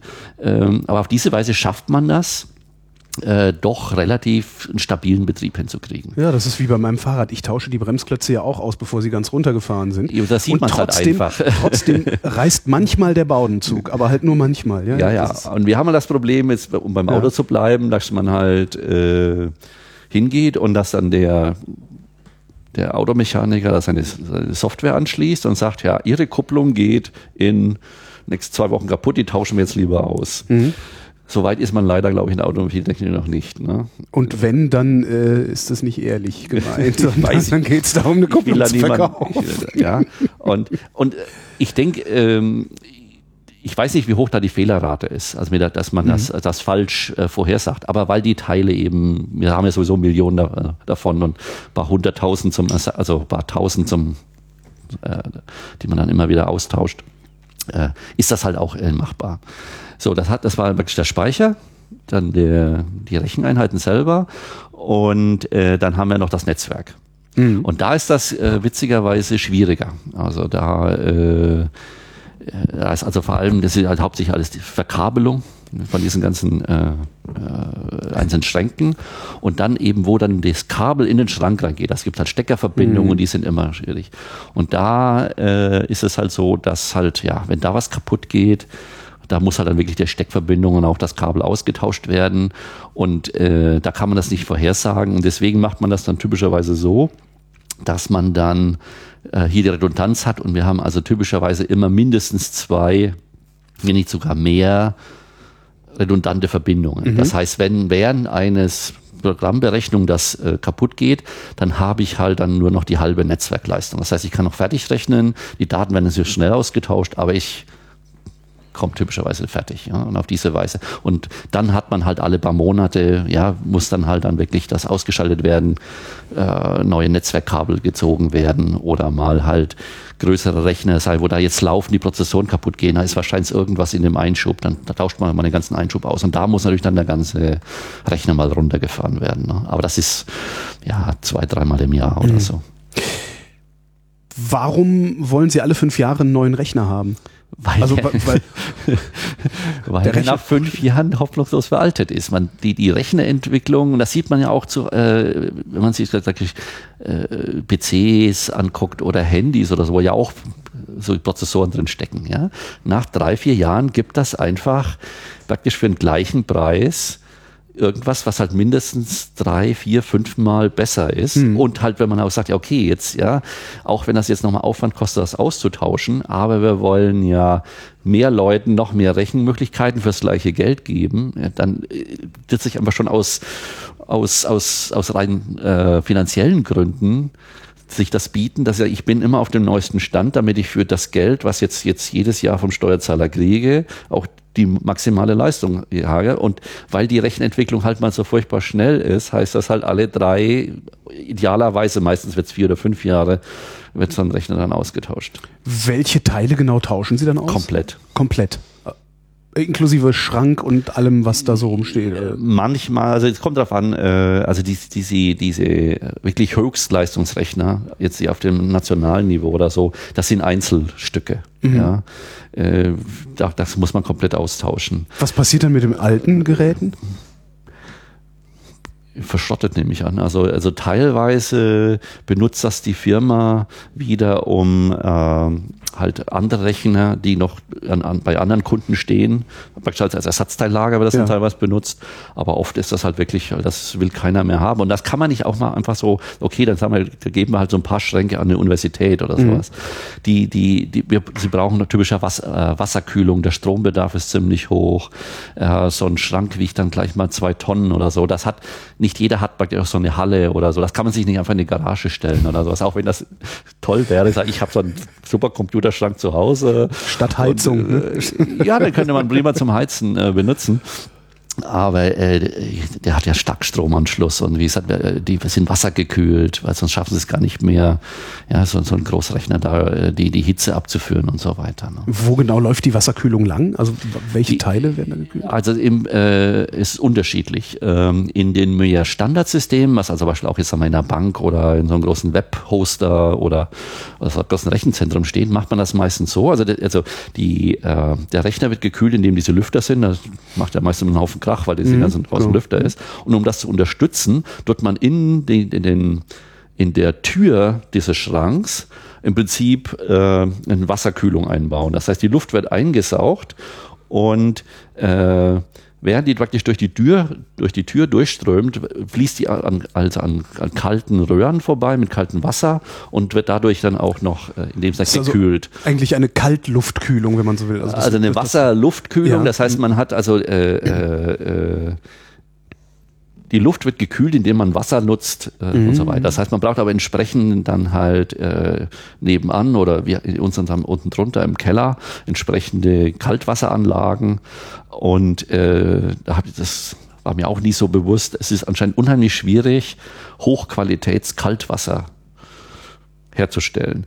Der, der, Witz ist, die, damit das Muss halt effektiv kalt sein, dachte ja, ich. Aber hatte ich auch immer gedacht. Ja, wie schwierig kann das sein? Ja. Das Problem ist aber, damit das Ganze halt vernünftig läuft und auch der, weil das ja so eine Rückkopplung ist und das halt das, das nicht überhitzt und so weiter, darf der der Druck nur in ganz gewissen Bereich sein mhm. und die Temperatur halt auch nur vielleicht sagen wir mal ein Grad abweichen. Und um praktisch jetzt halt Wasser äh, das halt durchfließt, immer also genau zu einer also sehr engen Temperaturbereich mit einem ganz gewissen Druck zu erzeugen, das ist halt die Schwierigkeit. Sieht man schon zu Hause, wenn man sagt, ja okay, ich will jetzt einfach nur, dass mein, meine Dusche immer genauso schön meine 37 Grad hat. Also dann, Sie haben auch einen Durchlauferhitzer, nehme ich. Ja genau, und dann dort unten meine Frau sagt, ach hier spüle ich, ja, und ja, genau, unten die, äh, äh, macht das Wasserhahn auf, um die äh, Spülwasser abzuleiten und ich stehe dann um ah, und äh, ja, im Kaltwasser, ja. Und gut, das hat man hier natürlich hier versucht man solche Effekte zu minimieren, aber es ist halt anscheinend unheimlich schwierig ja. und deswegen ist dies, gerade diese ganze Kühlaufwand ähm, ist sehr aufwendig. Es gibt noch einen zweiten Aspekt, ist, äh, je aufwendiger dieser äh, Kühleffekt ist, umso mehr Strom brauchen sie für diese ganze Geschichte, um ich, zu kühlen. Ich wollte gerade sagen, mein Durchlauferhitzer hat, glaube ich, 27 kW. Wie viel hat Ihrer hier in Jülich? Das weiß ich jetzt gar nicht. Aber das Problem ist natürlich, ja, äh, wir, Strom ist teuer. Wie viel Strom brauchen Sie? Also, das also wir haben hier, unsere Rechnerhalle hat derzeit so eine, äh, für alle Rechner, mhm. alle Platten, alle Kühlung zusammen 6 Megawatt.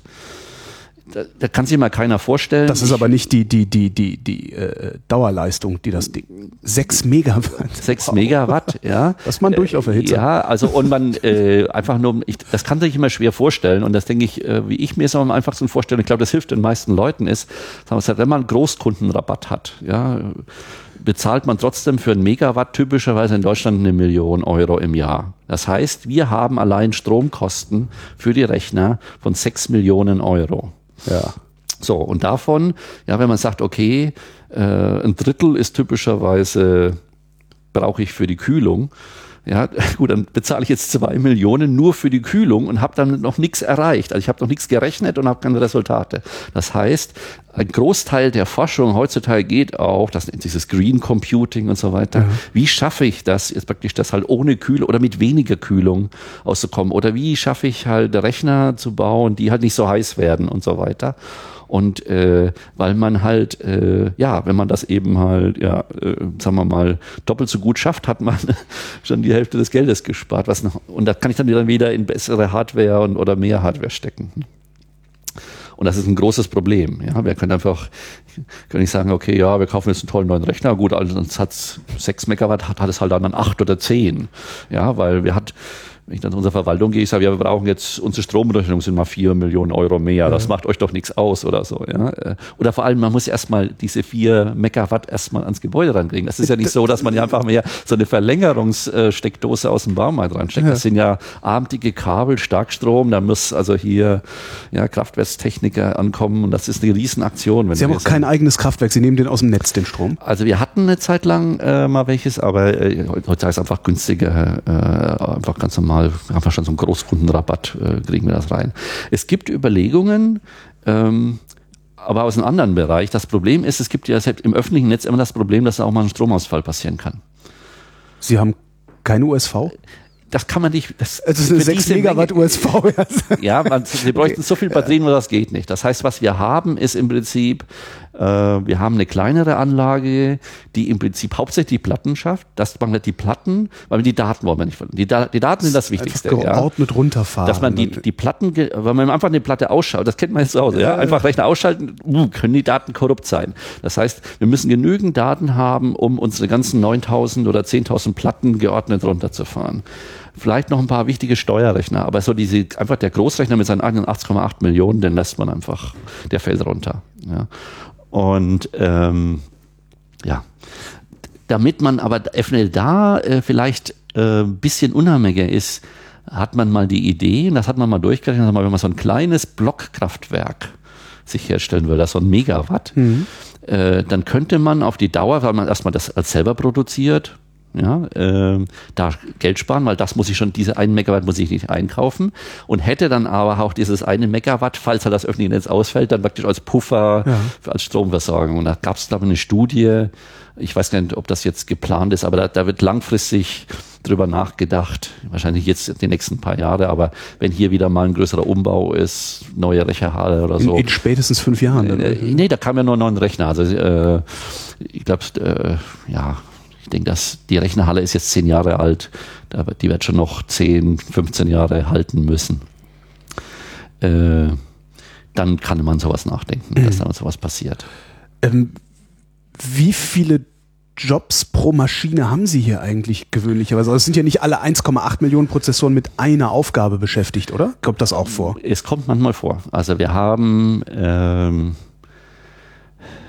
ich würde sagen, in der, in der Woche sind das mal drei, vier, fünf, manchmal Jobs, die dann wirklich die ganze Maschine auch ausnutzen. Was sind das dann für Jobs? Also was, was Das da sind also, es ist, es ist witzigerweise, hat man am Anfang gedacht, das sind nur ganz, also es können jetzt nur gewisse physikalische Programme machen oder nur Chemiker. Aber weil das natürlich auch sehr interessant war, gab es verschiedene Untersuchungen drüber und es zeigt sich eigentlich, dass es aus jedem Fachbereich Problemstellungen gibt, die sich sehr gut eben halt durch 1,8 oder 2 oder 5 Millionen mal teilen lassen und machen kann. Also das heißt, es gibt eine Unterscheidung innerhalb der Chemie. Es gibt gewisse chemi chemische Simulationen oder chemische Berechnungen, die wir nennen das, können nicht skalieren. Also sie können, die können halt dann nur auf 1000 oder nur 500 Rechenkern gemacht werden.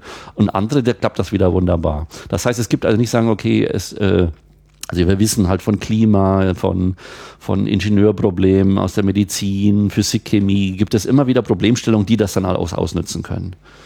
Und äh, also da gibt es eben keinen Unterschied. Aber so der Standard ist eigentlich eher, sagen wir, auf dem Großrechner würde ich sagen, die benutzen dann einen Schrank und der Schrank hat also 64.000 Recheneinheiten oder mal zwei, vier, acht Schränke. Aber das sind ja auch schon mehrere hunderttausend. Ja, das ist schon immer noch sehr groß.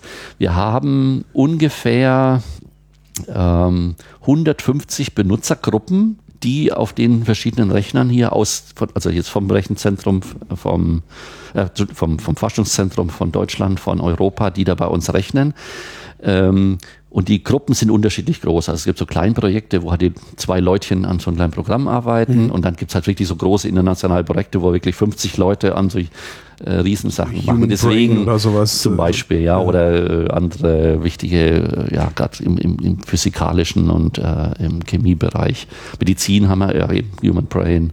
Wir haben auch äh, Schadstoffausbreitung im Boden, äh, neue Te äh, Materialien, äh, Medikamente. Also es ist sehr, sehr breit gefächert, äh, was wir hier arbeiten. Weil, und es ändert sich auch laufend, weil eben halt, die- wer einen Antrag stellt Ja. und halt da begutachtet wird und angenommen wird, der kann dann bei uns auch rechnen. Das, also es gibt dann Leute, die rechnen sehr viel, sehr lange. Was heißt sehr lange? Wie lang ist so eine Rechendauer? Ist das, reden wir über Stunden, Tage, Wochen? Also wir haben uns einfach, äh, um den Datenverlust einzuschränken, zwingen wir die Leute, sie dürfen nicht länger als 24 Stunden rechnen. Ja, das heißt, sie müssen dann mindestens, ja, weil äh, nach einmal am Tag dann die Daten abspeichern und müssen praktisch dann einen zweiten Rechenjob losschicken, wenn sie nicht fertig sind, der dann auf diesen Datenaufsatzpunkt Aufbaut. Aufsatzpunkt wieder Mhm. aufbaut. Das hat sich einfach so über die Jahre herausgestellt. Das ist, glaube ich, also wir, wir, typischerweise können wir garantieren, dass es halt den nächsten Tag läuft. Und dann, und dann verlieren die Leute nicht so viel. Und auf diese Weise, ja, manchmal brauchen die Leute, weil es ist natürlich klar, der, man muss das wieder extra programmieren. Ja, wie speichere ich die Daten möglichst schnell, effizient ab? Das ist ja auch nochmal ein Aufwand, das alles auch wieder auf die Platten zu speichern, was meistens nicht sehr schnell geht, weil so Platten speichern, weil Plattenspeicher langsam sind. Und man möchte natürlich jetzt viele, äh, nicht noch jetzt noch Zeit verschwenden, wenn man sagt, ich habe so nur 24 Stunden, äh, will ich ja da nicht jetzt acht Stunden davon jetzt Daten speichern und lesen. Ne? Ähm, aber bei 24 Stunden ist halt das, kann man sagen, okay, das hat noch Verhältnis, dass sich das Ganze noch rentiert. Und auf der anderen Seite verlieren die Leute, falls mal was passiert, nicht so viele Daten. Aber äh, ich, also wir wissen, äh, Leute, die arbeiten, dann, die wollen jetzt eine bestimmte Fragestellung äh, lösen und die tun dann jetzt in 24-Stunden-Jobs ein halbes Jahr lang rechnen. Ja? Und gut, die kommen nicht jetzt jeden Tag dran, aber sagen wir jeden zweiten Tag. Also die, die tun da schon Millionen von Stunden verrechnen, ne? um irgendwelche ganz wichtigen neuen physikalischen Erkenntnisse oder Materialien äh.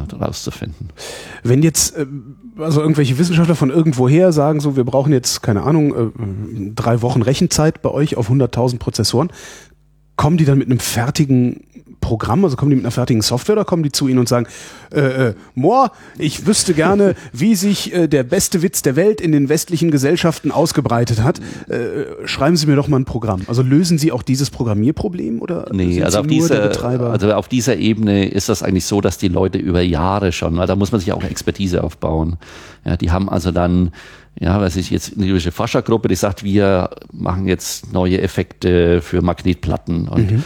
und, und dann verschiedene Materialien machen. Dann bauen die sich ihren, ihren Programm zusammen und die tun das, das über Jahre pflegen. Also wir sagen typischerweise, ein Rechner ist eben so nach vier, fünf Jahren veraltet, aber die, die äh, viele von den Rechen Programme, die bei uns noch eingesetzt werden, die sind teilweise 20 Jahre alt, die halt immer wieder an den neuesten Rechner angepasst wurde. Aber da steckt so viel Wissen und so viel äh, Erfahrung drin, das, das kann man nicht mal so schnell austauschen. Gut kommt man immer wieder ja, neue Leute, die sich da reinarbeiten, aber nicht auf diesen Großrechnern. Man fängt also klein an und arbeitet sich dann hoch. Auf diesen Großrechnern, das sind also wie gesagt äh, Codes, die es schon lange gibt und auch Leute, die genau wissen und auch abschätzen können, wie lang die Berechnungen sind. Wir helfen eben, wie gesagt, oft eher ich sage, es kommt jetzt eine neue Rechnergeneration und die hat halt leicht andere Eigenschaften. Und wir helfen dann den Leuten jetzt ihr Programm an diese neue Rechner anzupassen. Oder eben mein Team ist eben so verantwortlich, ja, ist es nicht schnell genug? ja, äh, wo ist jetzt das Problem und wie kann ich das noch schneller machen? Ja, Kann man das eigentlich immer? Also ist nicht, irgendwann ist doch eine physikalische Grenze erreicht. Also es geht ja nicht immer schneller, oder? Ja, äh, klar. Ja, also äh, ich denke, äh, Also Sie haben Lichtgeschwindigkeit und Sie haben Widerstand auf der Leitung. Das, das sind ja schon mal die Grenzen. Ja, die aber, äh, aber die, die, das, das Algorithmische dürfen Sie nicht vergessen. Ja, es gibt eben hunderte von verschiedenen Arten, ein gewisses Problem zu lösen. Und das muss natürlich auch ein bisschen auch an den Fähigkeiten des Rechners angepasst sein und so weiter. Und manchmal, das ist allerdings das Schwierigste, ja, dass man, man versucht natürlich erstmal zu sagen, okay, ich, ich lasse das so, wie es ist. Ich tue dann so ein bisschen nur an den Stellschrauben, ja, anstatt halt jetzt eben, mein Fabrikbeispiel wieder, anstatt zehn Leuten, die ausladen, die den, den Wareneingang, nehme ich halt 20 und dadurch schaffe ich das und so weiter. Manchmal kann ich das durch ein bisschen verschieben und anderen Einteilungen oder jetzt irgendwie was Neues einzuführen, dass die die Pakete halt schnell von der Halle von hier nach da gebracht werden. Bringen neuen Kran rein, da geht schneller. Äh, kann ich das Programm schnell genug machen. Also so 10, 20 Prozent finden wir eigentlich in den meisten Fällen oder so. Gut, wenn, wir, wenn wir es optimiert haben, die nächste Stufe wird natürlich dann schwieriger. Und das ist diese berühmte Ingenieurregel 10, 90, 20, 80. Also es ist, am Anfang braucht man 20 Prozent äh, Aufwand, um 80 Prozent rauszuholen. Das Pareto-Prinzip, genau. Ja, und, und dann später irgendwie muss ich dann 80 Prozent reinstecken, um dann nur noch 20, 20. rauszuholen. Es wird halt immer, man muss praktisch dann auch irgendwann wissen, jetzt bringt's nicht mehr, dann muss man halt aufhören. Das ist auch, auch so eine, ja, äh, so ein Gefühl zu kriegen, ja, äh, ja. Und dann heißt es halt manchmal, okay, wenn es jetzt die Stellschrauben nichts bringen, dann muss ich mir neue Verfahren ausdenken, das anders zu berechnen, auf andere Art, damit ich das halt wieder schneller werde. Und da kommen zum Beispiel dann also unsere Algorithmiker, unsere Algorithmiker ins Spiel. Das also Algorithmus ist praktisch, nennt man die Abläufe von diesen Rechenbefehlen, die so ein Programm ausführt.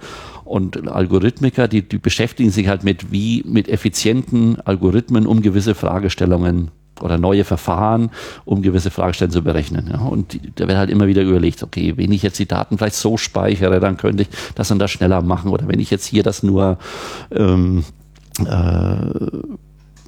sag mal, nur ab, ab, approximiere, das ist aber gut genug, aber das ist halt dann doppelt so schnell, als wenn ich es jetzt Mhm. genau ausrechne und so weiter. Ja. Also da gibt es eben verschiedene Möglichkeiten, das zu machen. Äh, irgendwie geht's immer schneller. Es ist immer die Frage, wie viel Aufwand will man das Ganze halt äh, da äh, stecken. Aber je größer das Problem ist und je mehr zu berechnen ist, umso mehr ja, also wenn Leute eben jahrelang rechnen, kann ich auch mal zwei, drei Wochen mir Zeit nehmen, zu versuchen, das zu verbessern oder eben noch länger, ja, weil eben, wenn das mal da ist, dann können das ja nicht nur diese Gruppe, sondern das kann auch dann auf anderen Rechnern ja genauso eingesetzt werden. Ja, das ist äh, immer so ein bisschen, äh, da kommen wir in diese in dieses Themenbereich rein. Äh, das kostet jetzt Millionen. Ne? Allein ihr Strom kostet ja sechs Millionen. Ist das das Ganze überhaupt wert? Ja, und da haben wir natürlich mit als Rechenzentrumsbetreiber oder, für, oder überhaupt so Programmierer für so High-Performance Computing das große Problem, dass wenn unser Rechner toll läuft, äh, löst das überhaupt kein Problem. Ja, also wir brauchen nur Strom ja, und Zeit. Stimmt. Ja, ja, Der, der Nutzen kommt durch die Leute, die uns benutzen. Ja, es ist so ein indirekter Effekt. Ja, also der Supercomputer ist toll, weil er dann hilft, irgendwie ja die neue äh, Behandlung gegen Alzheimer zu finden oder ein neues Medikament oder eine bessere Wettervorhersage. Mhm. Und das hat dann wieder einen sozialen Nutzen. Aber es ist immer nur dieser indirekte Effekt was halt aus unterschiedlichsten Gründen. Man, man, sieht halt nicht den direkten Effekt. Ah, ich stecke was rein, ich kriege das raus, super. Genau, ja, was haben Sie denn eigentlich schon erfunden, Herr Mohr? Ne? so, ja, ja nix. So, und wir helfen halt nur den anderen, das zu machen. Ja. Und das wird witzigerweise, das was ich nie verstanden habe, irgendwie nur als, also nicht so toll angesehen. Ja, der Witz ist jetzt aber, wenn wir eine Verbesserung finden, ja, du das alle unsere Anwender, also meistens allen Anwendern helfen. Das hat einen Multiplikatoreffekt. Mhm. Das heißt, alles, was wir verbessern, hat nicht Auswirkungen, also zwar nicht eine direkte Auswirkung, aber es verbessert die direkten Auswirkungen von zig anderen Leuten und von vielen. Ja, das heißt, wenn man praktisch da ein bisschen sagt, okay, wir haben den neuesten Rechner, wir haben hier genügend Leute, die die Rechner betreuen, das ist gut angelegtes Geld, weil man da eine Grundlage schafft. Es ist, es ist wissenschaftliche Infrastruktur. Ja, und ich glaube, auch ein Normalbürger ist klar, dass es in einem Staat wichtig ist, gute Infrastruktur zu haben. Ja, wenn ich, wenn ich keine. Aber ist doch, ist doch auch, da ist es doch auch so. Äh, alles darf teurer werden, nur der öffentliche Dienst nicht. Ist ja, doch genauso. Oder, die, die oder, Leute geben immer mehr Geld für Autos aus, aber wehe, die Müllabfuhr wird teurer. Ja, oder, oder ich denke es eher, äh, bei Infrastruktur habe ich jetzt nur gedacht an die Autobahnen und Brücken. Ja, ja da ist das so großer Sanierungsbedarf, aber irgendwie hat man da, ja, obwohl einem klar ist, ja, wenn jetzt die Autobahn gut läuft, wird der, der Beispiel der Warenverkehr doppelt so toll gehen, ja, und das hätte einen riesen Effekt. Aber weil das e-, eben jetzt die Autobahn nicht die verbessert, erstmal einfach nur eine verbesserte Autobahn habe, tun sich die Leute schwer damit, einfach diesen indirekten und mhm. Blick und man hilft nicht einen, sondern hilft diesen ganzen 100.000 Leuten, die über diesen Abschnitt fahren. Und so ähnlich ist es mit unseren Rechnern. Ja, alles, was wir, was wir verbessern und verstecken, hilft im Prinzip anderen Leuten, aber halt immer nur indirekt. Ja, und das ist. Ist das frustrierend? Ähm, ja, und, äh, und dann kommt dann dieser andere Effekt dabei, dass durch diese Technologieentwicklung, ja, dass halt nach fünf Jahren alles verantwortet ist und wir halt nach fünf Jahren kommen. So, und, jetzt kommt, und jetzt wollen wir wieder, sagen wir mal, 50 Millionen ja. und wieder neu. Aber du hast doch ja schon einen Rechner gekauft, ja. Ich meine, das kennt ihr ja zu Hause. Brauchst du schon wirklich ein neues Handy? Ja, ja. ja. ja die Sind Sie sich eigentlich im Klaren darüber, dass auf Ihrem, auf Ihrem Pulli der, der, das Hashtag HPC Matters steht? Das passt gerade sehr schön. Ja, das ist Absicht. okay. Ähm, also ich bin auch äh, beteiligt äh, an äh, der Organisation von großen Fachkonferenzen in unserem Bereich. Und äh, da gibt's also eine berühmte, das ist die berühmteste in unserem Fachgebiet, das ist die Supercomputing, so nennt sich die. Die gibt's seit über 25 Jahren, ist, ist immer in den USA. Da treffen sich jedes Jahr 10.000 Fachleute, die mit solchen Systemen zu tun haben. Und Sie leiten die aus. doch. Ich werde die 2017 leiten. Also ich werde da der, bin der General Chair und werde das leiten. So. Ähm, und das Problem ist ja kein deutsches Problem, das, das gibt es halt weltweit. Ja? Und äh, in den USA gab es eine Zeit lang, äh, weil halt in den USA die Konferenz ist, das Problem, ähm, da gab es halt wieder die üblichen Fälle, dass ähm, ein paar äh, äh, Regierungsangestellte von der Regierungsbehörde, die sind dann so eine Konferenz nach Las Vegas gefahren und haben da irgendwie natürlich auf Steuermittel, war eine mhm. Dienstreise und dann ist rausgekommen, die haben dann abends dann aber irgendwelche wilden Partys gefeiert mit und ich weiß nicht was alles. Und dann ist wie üblich, dann wird natürlich immer dann, ja, also da haben ein paar Regierungsleute oder ein paar, äh, ja, Bundesangestellte über die Stränge geschlagen, also müssen alle Bundesangestellte ja. jetzt wirklich an die Kandare gelegt werden. Und sowas ähnlich war es dann auch, was den Effekt hatte, äh, dass natürlich dann viele Leute nicht zu dieser Konferenz hinfahren konnte. Und dann war so die erste Idee, wir müssen einfach nochmal der Öffentlichkeit in den USA einen speziellen, aber inzwischen ist natürlich auf einer Ebene klar machen, äh, wie wichtig wir eigentlich sind. Und dann eben, man sagt ja HPC, High Performance Computing. Und dann ist die Idee dieser Kampagne geboren, HPC Matters. Und da wird seit zwei, drei Jahren äh, haben wir da jetzt eine spezielle Gruppe, also das ist im Prinzip äh, äh, Kommunikationswissenschaftler äh, und also äh, wie sagt man ähm, PR äh, PR-Leute im Prinzip, ja, die halt dann halt jetzt wirklich versuchen äh, in verschiedensten Gelegenheiten, in Fernsehsendungen, im Netz, äh, in Zeitschriften und so weiter, Artikel zu machen, die einfach nochmal zeigen, wie wichtig heutzutage dieses, dieses Supercomputing ist für das tägliche Leben. Und es gibt Beispiele eben, wenn man diese ganze Kette zusammennimmt, aber das Schlimme ist halt, den meisten Leuten interessiert das eigentlich gar nicht. Ja? Also ich meine, die, die freuen sich, dass sie nachgucken können, wie dass das Wetter morgen wird. das Wetter morgen ist, aber wie das passiert und dass da vielleicht ein Supercomputer, das ja, ja, äh, und aber letztendlich ist das halt Problem, dass halt gerade viele von diesen Sachen, die in dem Bereich Sachen halt öffentliche Forschung sind und halt aus Steuermitteln sind. Das heißt, der Normalbürger bezahlt dafür und deswegen denkt man eigentlich, okay, dann müsste er sich eigentlich dafür dann interessieren, wie sein Geld ausgegeben wird. Und äh, ja, aber ja, es gibt eben viele, viele Sachen und, und äh, jeder versucht die Aufmerksamkeit der Öffentlichkeit für seinen Bereich zu kriegen und so weiter. Aber deswegen halt diese Kampagne HBC Matters. Und wir, das war eigentlich nur für ein Jahr gedacht, aber weil das eigentlich sehr gut ankam, haben wir das jetzt so als Grundidee der der Konferenz genommen und da gibt es jedes Jahr dann entsprechende begleitende Werbemaßnahmen und so weiter, werden Videos gemacht und so weiter.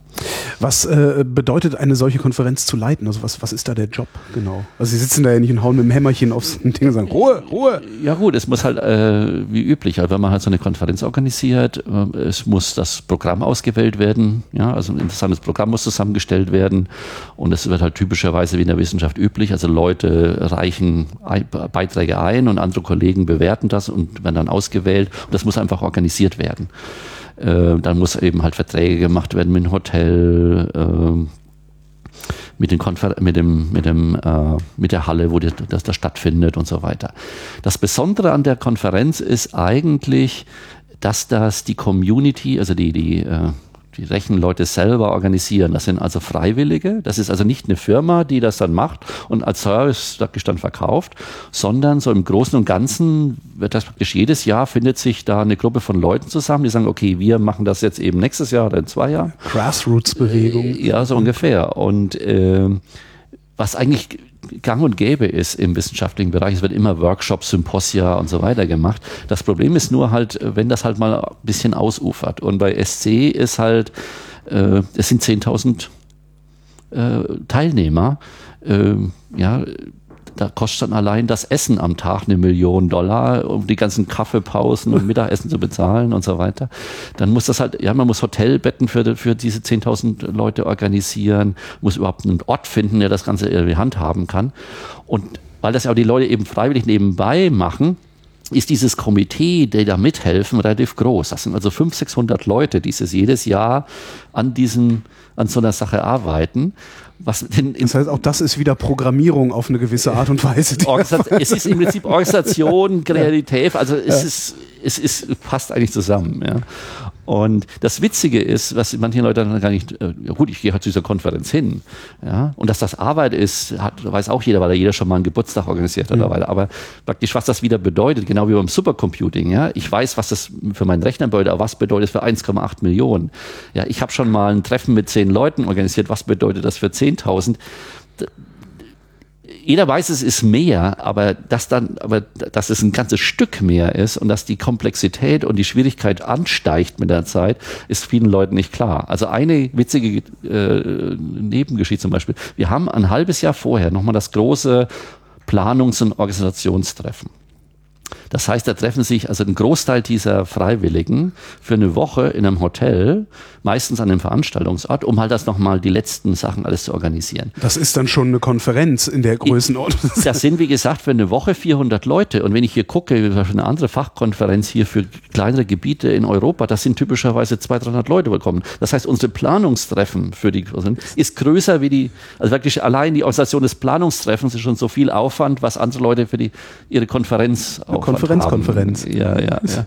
Also, und das ist einfach wieder fast, einfach so faszinierend auch. Ja. Also ich bin einfach fasziniert von diesen großen, komplexen Problemen. Ja. Also mir macht das Spaß, haben Sie auch mal gesagt, ja, mit, also mit diesen riesen, komplizierten, teuren Maschinen rumzuspielen zu dürfen.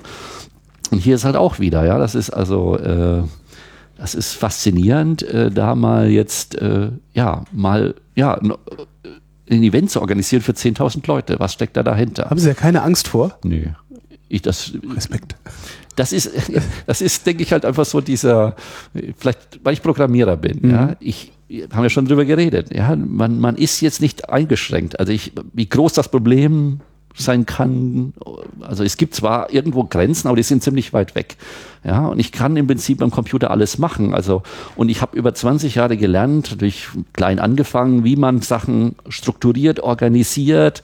Und wenn ich das mit 1,8 Millionen Rechnerkernen machen kann, dann kann ich das auch mit 500 Freiwilligen.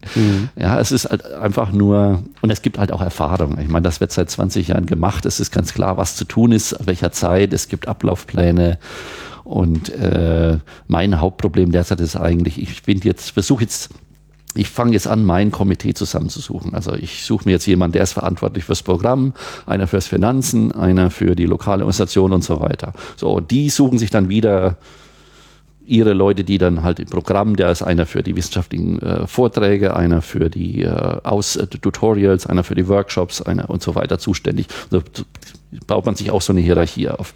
So, und der Witz für mich ist jetzt einfach, wenn ich meine richtigen zehn Leute finde, die für mich die Teile machen, dann gucke ich nur zu, wie meine zehn Leute die Arbeit erledigen und ich gebe dann noch, ja, hier, ja, machen wir lieber so und das Konferenz-T-Shirt, das nehmen wir lieber blau statt orange, also die ganzen wichtigen Entscheidungen, ja. Und ja, das heißt, wenn ich das richtig hinkriege, ist der Rest ein Kinderspiel.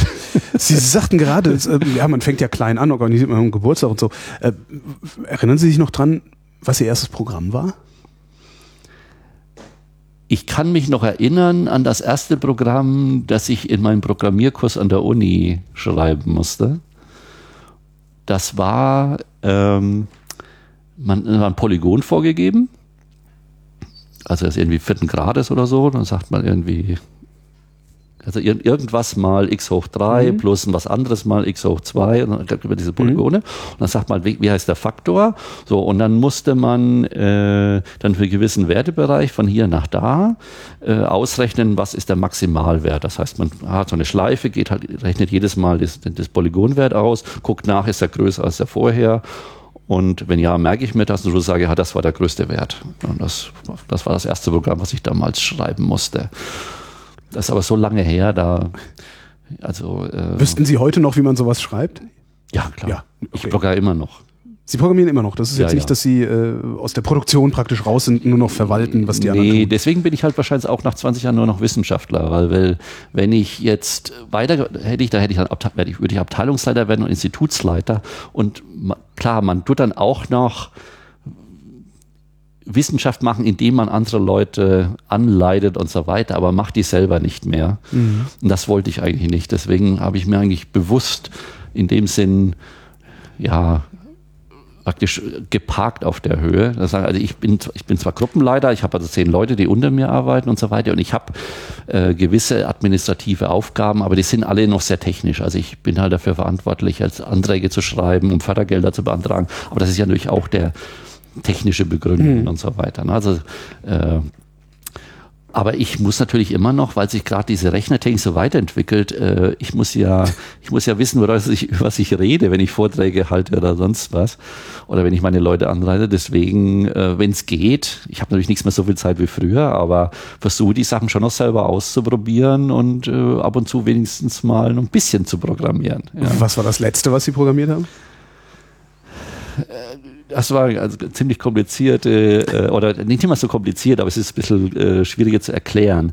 Ähm, die Software wird immer komplexer, ja, besteht aus vielen kleinen Programmen, die dann zusammenarbeiten und so weiter. Und es wird immer schwieriger, wenn ich jetzt sage, okay, ich will, gehe jetzt an einen, kommt so ein neuer Rechner, wird da und ich muss diese Software jetzt alles installieren. Ich muss das zur Verfügung stellen, dass es den, den Benutzern der Rechenanlage zur Verfügung stellt. Das heißt, ich muss in einer gewissen Reihenfolge äh, Schritte ausführen, damit das Ganze halt möglichst optimal und schnell auf den Rechner, wir sagen, installiert wird, also äh, auf den Rechner gebracht wird. Und wir arbeiten da mit äh, einer, einer, Gruppe zusammen aus Belgien, die dann jetzt wieder Spezialprogramme schreibt, damit man möglichst einfach Software auf dem Rechner installieren kann, damit die auch zusammenpasst und genau funktioniert. Und Metaprogrammierung eigentlich. Sowas, wenn man will. Es gibt immer eine ja. Äh, Software, für, also das ist halt Software ist unbeschränkt. Ja, man kommt irgendein Problem, merkt, wenn man das automatisieren kann, warum soll ich das selber machen? Nee, da schreibe ich ein Stück Software dafür. Ja, das ist äh, ja, und da habe ich dann, war erst letztes Wochenende, habe ich versucht, da für zwei, drei Programmpakete rauszufinden, wie durch die am besten optim also installieren und wie kriege ich das hin. Also das brauche ich auch, wenn ich dann ab und zu wieder mal was also handwerklich mache oder kreativ mache, weil dann äh, äh, glaube ich jetzt so deswegen ja so rein äh, chefmäßig jetzt dann nur noch Sitzungen leiten und das wäre nicht mein Ding. Das, äh, da Haben Sie es drauf angelegt, hier am Supercomputer zu arbeiten? Nee. Als Sie, als Sie jung waren, was, was wollten Sie werden, als Sie, als Sie klein waren? Ähm ich wollte Architekt werden. Ich wollte Architekt werden. Also ich wollte schon immer kreativ, ja. Aber, Sie aber wollten ich, schon immer Kunsthandwerk nee, machen. Nee, nee, nee. Also ich sage, meine Idee war im Prinzip, ich wäre so einer, der dann halt Staudämme entwirft und Brücken. Und ich bin halt dann mal in Südamerika, baue einen neuen Staudamm und dann hier und später kann ich mit meinen Enkelin fahren und dann steht halt ein Schild gebaut von ja, Bernmoor oder sowas. Und dann, ja, wie war das eigentlich? Ich war im Gymnasium, naturwissenschaftlich eigentlich ganz gut, äh, ganz gute Noten für Physik, Chemie, mhm. Mathematik und so weiter und hatte dann ähm, mich irgendwie mit dem Physiklehrer angefreundet. Und der sagte, äh, ja, da gibt es in, äh, also in Schweinfurt, das ist in, in Nordbayern, und so eine Stunde weg Erlangen, da äh, gibt es eine Universität und die haben so einen Tag der offenen Tür mhm. und da ist er hingefahren und ob ich nicht Lust hätte, mit ihm da hinzufahren und dann gucken wir uns äh, halt da die verschiedenen Physik und, und so weiter da alles an. Und da kamen wir hin und da gab es halt das Institut für mathematische Maschinen- und Datenverarbeitung in Erlangen. Mathematische Maschinen. Und Datenverarbeitung, ja. Und äh, ja, und habe das halt da gesehen und, und die hatten da äh, überrechnet und sagte, ach, das ist eigentlich auch ganz interessant. Und wie es dann drauf kam, äh, äh, dann zu überlegen, was für ein Studienfach, dann dachte ich auch, ja, so Informatik, das ging damals in den 60er Jahren ganz so los. Äh, das wäre eigentlich auch ganz interessant. Und die andere Geschichte war, das glaubt man mir heute gar nicht mehr so richtig, ich war ein wahnsinnig schüchterner Mensch, also dieser berühmte Nerd halt, mhm. ja, so sozial, nicht unbedingt so auf dem neuesten Stand und äh, ja, und wollte eigentlich nicht so viel mit Leuten zu tun haben. Und dann dachte ich mir, ha, wenn ich da jetzt eben mit was da mit Computer lerne. Keller, ich sitze in meinem, meinem Büro und ich muss mich nur mit dem Computer rumschlagen mhm. und äh, der, der tut mir nicht widersprechen und nix und so weiter. Und das ist doch toll. Ja, und dann habe ich halt, das war damals noch relativ einfach, da bin ich am ersten Tag da nach Erlangen gefahren, habe ich da eingeschrieben, da gab es noch kein Numerus Clausus und keine zentrale Studienvergabe und so weiter und habe dann da studiert und das hat äh, viel Spaß gemacht. Und dann sind halt das diese Sachen, die im Leben passieren. Und man fragt sich, ist das jetzt Schicksal, Zufall oder was? Es gab in Erlangen in den 60er, 70er Jahren, nee, es war dann, Entschuldigung, 70er, 80er Jahren, mhm. war ich ein bisschen älter, ähm, schon eine Gruppe, die sich mit Mehrprozessorsystemen beschäftigt hat. Die haben also damals schon gesehen, irgendwann braucht man was, dass man halt einseitig nichts mehr genug ist, man muss mehrere. Und das war damals total exotisch. Ja, da gab es wahrscheinlich weltweit nur wenige Gruppen, die das gemacht haben. Es gab also auf, auf jeden Fall nicht zu kaufen. Und ich, gut, ich komme aus einer einfachen Verhältnissen. Ich musste Geld verdienen. Ich habe einen, einen Hiwi-Job gesucht und dann diese Gruppe hatte dann halt eine Stelle frei, wo man helfen konnte bei, bei Forschungsarbeiten äh, an diesen äh, Mehrprozessorsystemen. Und dann, wie ich dann da war, dann hieß es dann immer, ach ja, du warst ganz guter Hiwi, willst du nicht da mal eine Diplomarbeit machen? Ich Diplomarbeit fertig hatte, ach ja, wir haben gerade so ein Forschungsprogramm, möchtest du ja auch nicht da eben dein, deine Doktorarbeit in dem Programm machen? Und bin dann so ohne es zu wissen, aber praktisch dann in diesen Bereich reingerutscht, also in dieses Parallelrechnen. Äh, äh, damals hieß es noch nicht High Performance Computing, einfach halt nur Parallelrechnen, nur Mehrprozessorrechnen. Aber das war damals schon, also ja, an vorderster Front und die neuesten Sachen. Und das war sehr faszinierend. Es gibt nicht viele Leute, die sich da wirklich auskennen. Also wir suchen Händeringen da immer wieder Leute, die ja, äh, die sich da auskennen, die wir da einstellen können eigentlich. Was genau muss da die Qualifikation sein? Also was ist der, was ist der Knackpunkt? Woran scheitern viele, die sich... Die das ist einfach ein Thema, äh, wo sich Leute nicht vorstellen können, dass das wichtig ist. Ja, Leute so. sagen natürlich, okay, ja, ich will natürlich, gut, Computer kann sich jeder vorstellen, aber die wollen dann etwas machen mit Webentwicklung oder Smartphones, Mobil, Programmierung und so weiter, weil sie sagen, ah ja, das, das ist im täglichen Leben, da vielleicht bestimmt ein hoher Bedarf sowas Nerdiges oder Wissenschaftliches oder sowas, da, da kommt man erst in, in, in zweiter Reihe drauf. Ja. Das heißt, wir brauchen auch nichts Spezielles. Also ich meine, wir brauchen halt Leute, die ja gut, sag mal, gut programmieren können. Also wenigstens in dem Bereich, wo ich arbeite, mhm. halt, es geht halt um Programmieren. Äh, uns ist inzwischen klar, äh, dass ähm, wir den Leuten im Prinzip das eigentliche High-Performance-Computing-Sachen beibringen müssen. Es gibt zwar an den Universitäten, denke ich, inzwischen heutzutage, weil halt eben jeder Rechner, ja. Es gibt kein Einprozessor-Rechner mehr, ja. Jeder PC, jeder Laptop ist ein Quad-Core und so weiter. Ja. Deswegen wird grundsätzlich schon auch jetzt an den Unis schon gelehrt, ähm, wie kann ich ähm, ja, wie parallel programmieren, wie kann ich jetzt mehr Recheneinheiten äh, effizient auslasten. Aber da redet man halt von einem Rechner. Das ist halt mal vier oder acht oder 16 Cores, aber halt nicht in dem Bereich. 1,8 Millionen. Ja, aber, aber das, aber die, die, die, die, die grundlegenden handwerklichen Sachen sind die gleichen. Ja, das heißt, jemand muss einfach Interesse mitbringen, ähm, und dann kann er, ja, dann bringen wir ihm der Rest bei. Ja, was heißt das jetzt mit 100.000 oder Millionen zu arbeiten? Und, und dann kann man dann reinarbeiten. Also ich habe äh, immer wieder Forschungsgelder, äh, äh, wo ich, ja, wo ich da, also, also die Hälfte von meinem Team wird im Prinzip durch Forschungsarbeiten finanziert. Äh, und das ist jetzt nur in dem Bereich Softwarewerkzeuge, um andere wissenschaftliche Anwendungen zu optimieren. Ja das Witzige, das ist halt schon so speziell. Da gibt's, ich würde sagen, sag mal, jetzt im Westen, also Europa, USA, gibt's da zwei Dutzend Forschergruppen, die sich mit dem Thema beschäftigen. So speziell ist das. Die kenne ich alle persönlich. Oft war ich bei denen schon zu Hause, kenne ihre Familien. Ab und zu kommt halt mal ein neuer Student, ein neuer Doktorand mal rein oder sowas. Aber das ist so eine eingeschworene kleine Gemeinschaft, wo man sich kennt. Wir sind aber händeringend gesucht. Also, ja, weil jeder eben diese riesen Rechner hat. Jeder läuft an das Problem dann wie durch den effizienten Nutzen. Dann ruft man uns an. Da gibt's eben nicht viele. Und deswegen bin ich heutzutage und so viel eben, ich sitze in meinem kleinen Kämmerchen und habe mit niemandem zu tun. Ich bin also jetzt zweimal im Monat unterwegs in der ganzen Welt.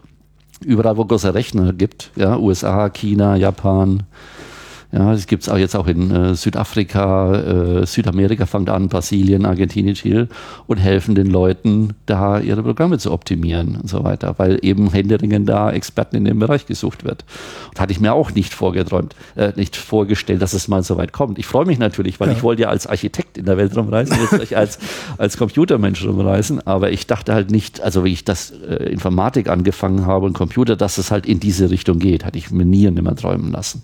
Und das ist natürlich äh, ist ein Traum war geworden. Ja. Und dann hier nach Jülich bin ich auch durch Zufall gekommen und dass ich das dann auch wieder äh, hier auch zu praktisch einer der deutschen und europäischen Hauptzentren der Supercomputing parallel entwickelt, es war damals zwar auch schon, also es war ja damals schon ein, äh, ein, nationales Rechenzentrum, aber das war noch so bevor dieses HPC wirklich so eingeschlagen mhm. hat und so weiter, ja. Das war auch ein mehr wie fast Zufall, ja. Und jetzt, ich meine, ich, ich will ja nie mehr wieder weg. Ja, warum sollte ich? Ja, egal wo ich hingehe, ist ein, ein Abstieg, ja, weil woanders ist es nicht so toll wie hier. Haben Sie damals, als sie, als sie in dieses Parallelrechnen überhaupt eingestiegen sind, äh, hat damals irgendwann schon mal jemand damit gerechnet, dass wir irgendwann mal 1,8 Millionen. Was ich weiß noch damals. Also so als, als, als wahnsinniger Traum oder so. Also als, nee, nee, also als Doktorand haben wir uns rumgeschlagen. Da ging das zum ersten Mal dann Zweierpotenzen von 64 auf 128. Ja, also über 100. Ja, und da haben wir uns und die Köpfe zerbrochen, wie schaffen wir das nur, ja? Und dann hat man vorausgedacht, ja gut, irgendwann mal in zehn Jahren wird es dann vielleicht mal äh, Rechner geben, die dann 1000 haben. Aber zu, das war noch die, die Zeit in den 80ern, 90ern, wo man einfach nur ähm, den Einzelrechner hatte. Mhm. Ja, gut. Und wir haben dann im Prinzip größere Rechner und leistungsfähigere gebaut, indem man halt nicht jetzt 100 zusammengeschaltet hat, sondern 1000. Und das Problem war dann hauptsächlich noch ein Problem, wie kann die miteinander kommunizieren und so weiter. Aber es hat, es gab einen langsamen, aber einen linearen Anstieg. Also es ist halt jedes Jahr bisschen mehr geworden. Man hat halt wieder mal ein paar dazugenommen. Und das Problem war jetzt eben durch diese Geschichte, dass man jetzt eben zu diesen Mehrprozessorsystemen ausgegangen ist und und da kommt jetzt witzigerweise nicht so, okay, man hat angefangen mit eins, dann mit zwei und dann als nächstes hat man drei gemacht und dann vier, sondern ja, man von eins auf zwei, dann von zwei auf vier, von vier auf acht, man verdoppelt. Und dann kommt diese berühmte, obwohl das immer jeder schwer vorstellen kann, aber diese Verdopplungsgeschichte, auch was dieses exponentielle Wachstum. Ja, und das ist 2003 passiert. Das heißt, in den 90er Jahren, da hatte keiner über diese Verdopplung nachgedacht, sondern jeder hat linear gedacht. und dann hat man gedacht, ja klar, es wird irgendwann mal 10.000, mal 50.000 geben. Und wie schaffe ich das jetzt, wenn ich mir das angucken will? Mein Bildschirm hat ja nur 1000 Zeilen und also das war damals der große Kniff. Wir haben dann, wir wollen das äh, grafisch darstellen, wie sich so ein, wie so ein Rechner ab abläuft und wir malen im Prinzip eine Linie farbig ja, die praktisch dann, die Zeit läuft von links nach rechts und dann kann man verschiedene Pixel benutzen und dann sagt man, okay, am Anfang mache ich jetzt einlesen, das mache ich rot, dann mache ich Berechnung, mache ich gelb und dann sehe ich praktisch schon die Linie, was dann ein so ein Rechner macht. Und wenn ich dann jetzt 100 habe, mache ich halt 100 Linien und dann ja. kann ich das vergleichen, machen jetzt alle zum gleichen Zeitpunkt und so weiter. So, und dann haben wir gesagt, okay, so ein Bildschirm hat damals so typischerweise 1024 mal irgendwas gehabt. Was machen wir, wenn jetzt der Rechner mehr als 1000 hat? Ja, und, und, und da hatten wir uns also wirklich äh, wochenlang, Tage tagelang, monatelang das Problem sein. Und ich sagte, und heutzutage äh, haben wir eben 1,8 Millionen. Und wir sind ja nicht mal der größte. Also der größte Rechner, der ist von der gleichen Bauart, der steht in Lawrence Livermore in den USA. Die haben äh, nochmal viermal größer. Das heißt, die haben 6 Millionen Rechenprozessor, die die laufen lassen können. Der chinesische, äh, der der, der größte japanische, der K-Computer, der hat, glaube ich, auch so um die sieben Millionen. Also es ist also in dem Millionenbereich. Das heißt, Sie haben noch eine, klein, eine Kleinrechenanlage hier. Äh, wir sind in den Top 10, ähm, aber äh, was ja auch was ist. aber äh, ja, aber ganz vorne mitschlagen können wir nicht. Also da die, da die Chinesen und die Japaner stecken da immer ziemlich viel Geld rein und die Amerikaner auch immer wieder da. Wie groß wird denn Ihr nächster dann? Ja, hoffentlich größer. es ist schwer zu sagen. Also äh, der Rechner wurde jetzt erst praktisch vor ein, zwei Jahren installiert. Das heißt, mhm. den haben wir schon nach zwei, drei Jahren. Und es ist derzeit wirklich schwer vorherzusagen, wie sich dieses weiterentwickelt, äh, die Rechenentwicklung in fünf Jahren. Das heißt, wir werden wahrscheinlich schon mal Faktor 10 mehr. 10. Entschuldigung, 10. 10 bis 50 mehr haben, ja. Wow. Ist da ist, ist dem Ganzen irgendwo eine Grenze gesetzt? Manche Leute sagen, ja, ihr spinnt. Das wird nicht gehen, weil man ja, kann nicht jedes physikalische Problem beliebig aufteilen. Ähm, aber bis jetzt geht's noch. aber es ist so die Frage praktisch, äh, das ist halt über, immer mal so eine Entwicklung hat, die immer wieder halt ansteigt und ansteigt. Die Erfahrung lehrt, irgendwann flacht das ab oder geht auch wieder nach unten. Äh, da wir aber in unserem Höchstleistungsrechnerbereich äh, in den letzten 30 Jahren eine lineare Steigerung hatten. Ähm,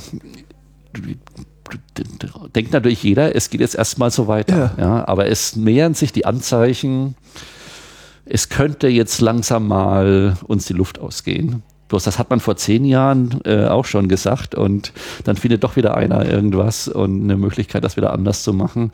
Aber irgendwann ist Schluss, ja. An, also an welchem Punkt mehren sich die Anzeichen? Also wem geht da die Luft aus? Ist es die Physik, die es einfach nicht schafft, das zu kühlen oder, oder schnell also, genug die Elektronen flitzen zu lassen? Oder, also das, das größte Problem, das uns ganz bestimmt irgendwann, aber das haben wir, glaube ich, noch so 15 Jahre, wenn ich so die Hardware Geschichten richtig äh, im Kopf habe und bedeute.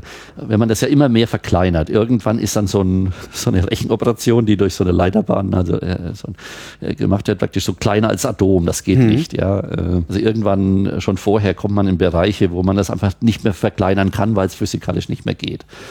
Und soviel ich eben weiß, haben wir da noch so, ja, also sagen wir noch zehn Jahre, schafft man das noch ein bisschen zu verkleinern und deswegen dann hat er da noch dann doppelt so viel Recheneinheiten auf so einen Chip unterzubringen und so weiter. Das heißt, wir haben noch ein, aber dann ist Schluss. Dann geht's nicht mehr. Ja, äh, und dann? Ja, dann, gut, dann muss man halt dann, äh, dann ist man an der Stelle, wo man sagt, okay, man ist ja immer verkleinert, schafft man das auf die gleiche Fläche und mit dem gleichen Strom ungefähr dann eben halt Faktor zehnmal mehr zu rechnen und so weiter alle fünf Jahre.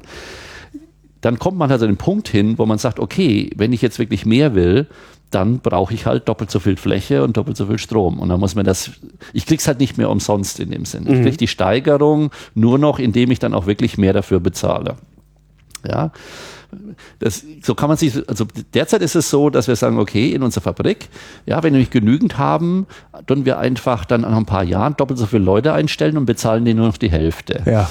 Ja, und so, so bei unseren Rechnern ist das halt so, ja. Wir praktisch, wir haben dann eben gewisse Anzahl mehr, aber weil wir weniger Strom, die Kosten bleiben gleich, werden wir immer billiger. Und das wird halt irgendwann zu Ende sein. Das heißt nicht, dass wir dann weitere Rechenleistung kriegen. Es wird uns halt noch viel, viel mehr kosten. Strom, Geld und sonst was mäßig. Und irgendwann lohnt es sich vielleicht auch gar Und nicht irgendwann mehr. lohnt es also nicht mehr. Wo- Wobei es immer schwer zu sagen ist, eine wissenschaftliche Erkenntnis, wie viel ist die wert? Tja. Ja, und dadurch mir auch selber, äh, ja, ich, die Frage kann, glaube ich, auch niemand beantworten. Ne?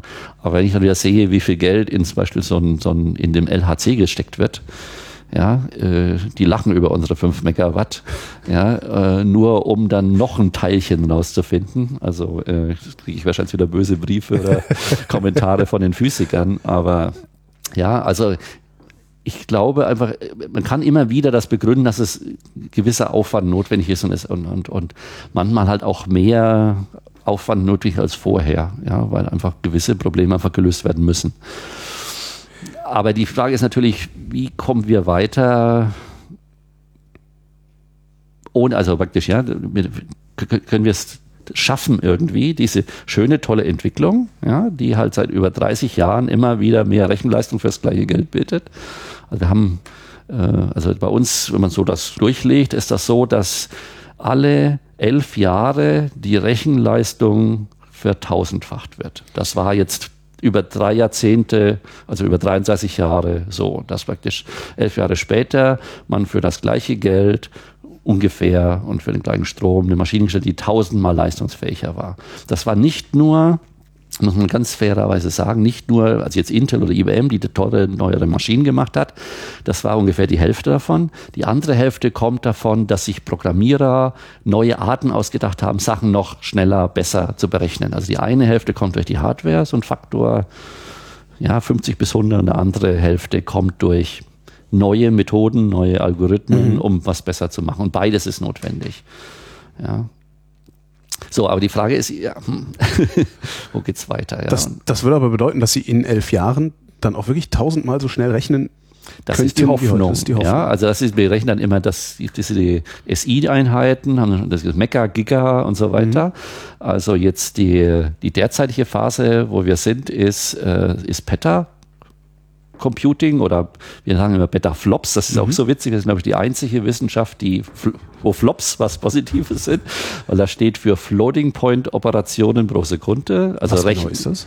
eine Floating Point ist halt eine Gleitkommazahl, ja, und wir, wir machen halt viele Berechnungen. Das heißt, wir können jetzt ja eine Addition von zwei Zahlen, äh, ja, und äh, wenn man das eine pro Sekunde macht, wäre ein Flop. Und wir sind halt jetzt im Petaflop-Bereich, was heißt 1 äh, mal 10 hoch 15. Äh, was ist, also mal, äh, muss ich selber überlegen, immer. Also hoch 9 ist äh, eine Milliarde, hoch 12 ist eine Billion, ist eine Trillion. Also eine Trillion Operationen pro Sekunde, die wir da äh, rechnen können. Die, das nächste Mal mal 1000, weiß ich noch nicht mal mehr, wie es heißt. Das ist also Exa, okay, das ist Exa, das berühmte okay. Exaflop und Exascale Computing und das wäre dann halt dann ja, die, dann die, was ist das, Quintillion, ne? nee, eine Quadrill- Quadrillion ne? also Ja, genau. 10, 10 hoch 18, das ist so, 10 hoch 18 ist bei uns so der Punkt und der Witz ist, äh, und da merkt man, dass es äh, die ersten Anzeichen gibt, wenn man eben diese Linie macht, hätte es diesen Rechner 2019, müsste es diesen Rechner 2019 geben. Ähm, es scheint so, was man, wir haben jetzt 2015, es ist noch vier Jahre. Ja. Man weiß nicht, was lang. passiert, aber es scheint so, dass das nicht zu halten ist. Es Mhm. wird also den ersten Rechner wahrscheinlich eher 2020, 2021 geben, also zwei bis drei Jahre Verspätung, was schon heißt, Plateaubildung. ja, es, es flacht langsam Ja. ab oder es verlangsamt sich. Und witzigerweise ist es keine Technologiefrage. Ja, also wir wissen heute schon durch Projektion, weil ich meine, man weiß ja ungefähr, welche Chips man ungefähr in ein paar Jahren fertigen kann und so weiter und, und so weiter. Man könnte so einen Rechner hinstellen, wenn man wollte. Das Problem ist nur, dass man es halt nicht fürs gleiche Geld machen kann. Also mhm. wenn man schafft praktisch diesen, diesen Leistungsfaktor 11, aber nicht fürs gleiche Geld.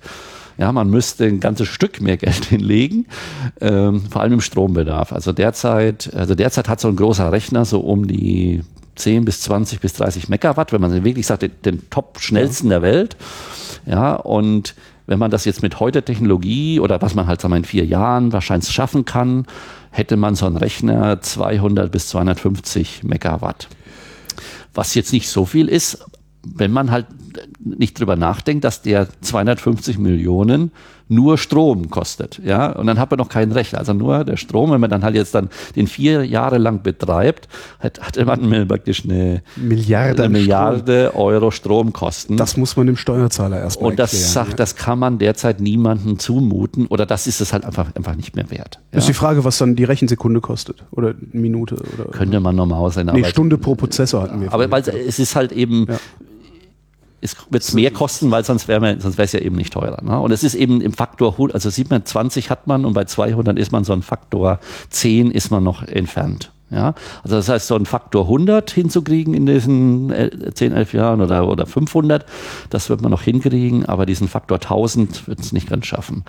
Auf der anderen Seite sieht man auch, dass es immer schwieriger wird, Programme halt auf dieser Ebene noch zum mhm. Laufen zu kriegen, weil es eben halt, ja, da muss ich dann halt nicht mehr dann zwei oder fünf Millionen äh, äh mal das ganze Problem aufteilen, sondern halt eben auch nochmal Faktor 10 bis 100 mehr, dann sind wir eben halt beim 100 Millionen Bereich. Und da wird es dann, irgendwo ist halt auch mal eine Grenze, der, der, der, wird schwierig. Der, Vorstellungskraft. Ja, die man, ja, und, und was man dann halt dann macht, ist, okay, äh, damit kommt man äh, noch eine Stufe weiter, dass man sagt, okay, heutzutage hat man halt Simulationsprogramme auf den Rechnern, die halt ein gewisses Problem lösen, was ich jetzt Atmosphäre, Wind, dann eins für äh, Wassertemperatur, Boden. So, und wenn ich jetzt aber das Klima will, muss ich jetzt äh, was man bis jetzt macht, ist halt die Werte einzeln berechnen und dann die Daten zwischen denen austauschen und immer wieder im Kreis.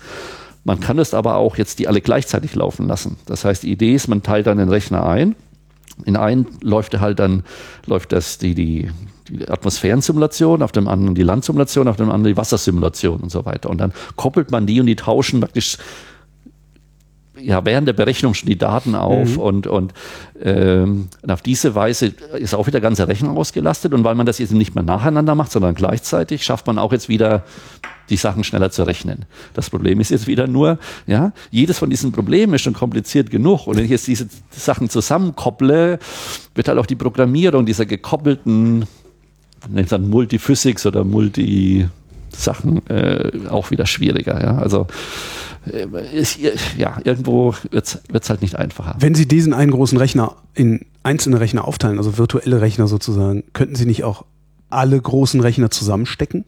Und daraus einen Metarechner? Äh, Könnte man bauen? machen, äh, wird auch immer wieder versucht. Das Problem ist nur, je weiter die auseinanderstehen, umso länger dauert das Signal zur Kommunikation. Ja. Ähm, und wenn ich mal, sagen wir mal, jetzt äh, es macht, also wir sind inzwischen schon in, in Geschwindigkeiten und Bereiche, dass das halt was ausmacht. Ob ich jetzt mit dem Schrank, der 40 Zentimeter nebendran steht, kommuniziere oder mit dem nächsten Rechner in Aachen, der 30 Kilometer weg ist. Die Verzögerung ist schon wieder so viel, dass, dass sich das einfach nicht mehr lohnt. Damit hätte ich jetzt nicht gerechnet. Ja, und äh, es kommt drauf an, also für gewisse Probleme. Es gibt Probleme, also, das sieht man auch Internet und andere oder mhm. große anderen Buchungssysteme oder so. Die sind weltweit ver, äh, vernetzt, aber äh, da kann man sich das leisten. Aber bei so einem engen naja, wir sehen es ja zum Beispiel beim Börsenhandel, dass äh, äh Rechner da in die auch. Börse gestellt werden, damit die Wege tatsächlich nochmal eine hundertstel Sekunde kürzer sind. Das ist ein gutes Beispiel. Stimmt, ja, ja, ja, ja, ja, Und dann muss man auch mal denken, zum Beispiel, was auch jetzt immer irgendwie, äh, zum Beispiel, wenn ich jetzt sage, ich mache jetzt so ein, so ein Banksystem oder auch so ein Websystem, äh, ja. da laufen auch Millionen Anfragen, aber die haben nichts miteinander zu tun. Ja, ich muss einfach nur sehr viele abarbeiten, aber die, jeder für sich genommen, äh, die haben, ja, das Problem ist bei unseren Berechnungen, ich habe halt immer auch diese Millionen von Berechnungen, aber die haben miteinander zu tun. Ich, ich brauche, um hier weiterzukommen, brauche ich die Werte von dem anderen. Also ich, dieser Tatenaustausch und die Rate des Daten ist viel höher als bei anderen Problemen. Oder die haben das überhaupt keinen. Mhm. Ja, und wir haben das. Und deswegen ist die Kommunikation äh, so wichtig. Und witzigerweise würde ich auch sagen, von den Kosten her, ja, also praktisch, wir hatten äh, also das Netzwerk äh, ist genauso wichtig äh, und kostet auch genauso viel wie der ganze Rest vom Rechner mhm. und so weiter. Ja. Es geht sogar schon los, dass man das ist jetzt auch wieder so eine Energiegeschichte, ist, ähm, weil man immer schneller rechnen wollte, hat man über Jahre hinweg spezielle Chips entwickelt, die halt noch schneller mit weniger Strom rechnen können. Und hat ein bisschen so diese Daten aus den Augen verloren. Mhm. Und heutzutage geht also fast mehr Strom praktisch jetzt, äh, Sie müssen ja praktisch so, so eine Zahl dann von der Platte einlesen in den Speicher, von den Speicher jetzt ins Rechenwerk laden und Sie brauchen jetzt inzwischen mehr Strom, um die, die Bits von so einem äh, Speicherzelle in das Rechenwerk zu laden, als für das Rechnen selber. Das kostet inzwischen zehnmal mehr.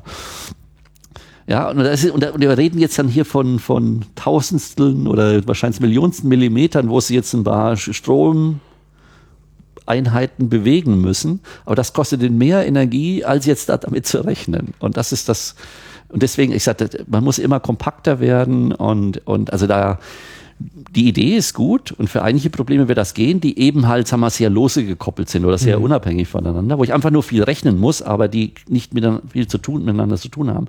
Aber die meisten Probleme sind so eng gekoppelt, da kann ich mir das leider nicht leisten.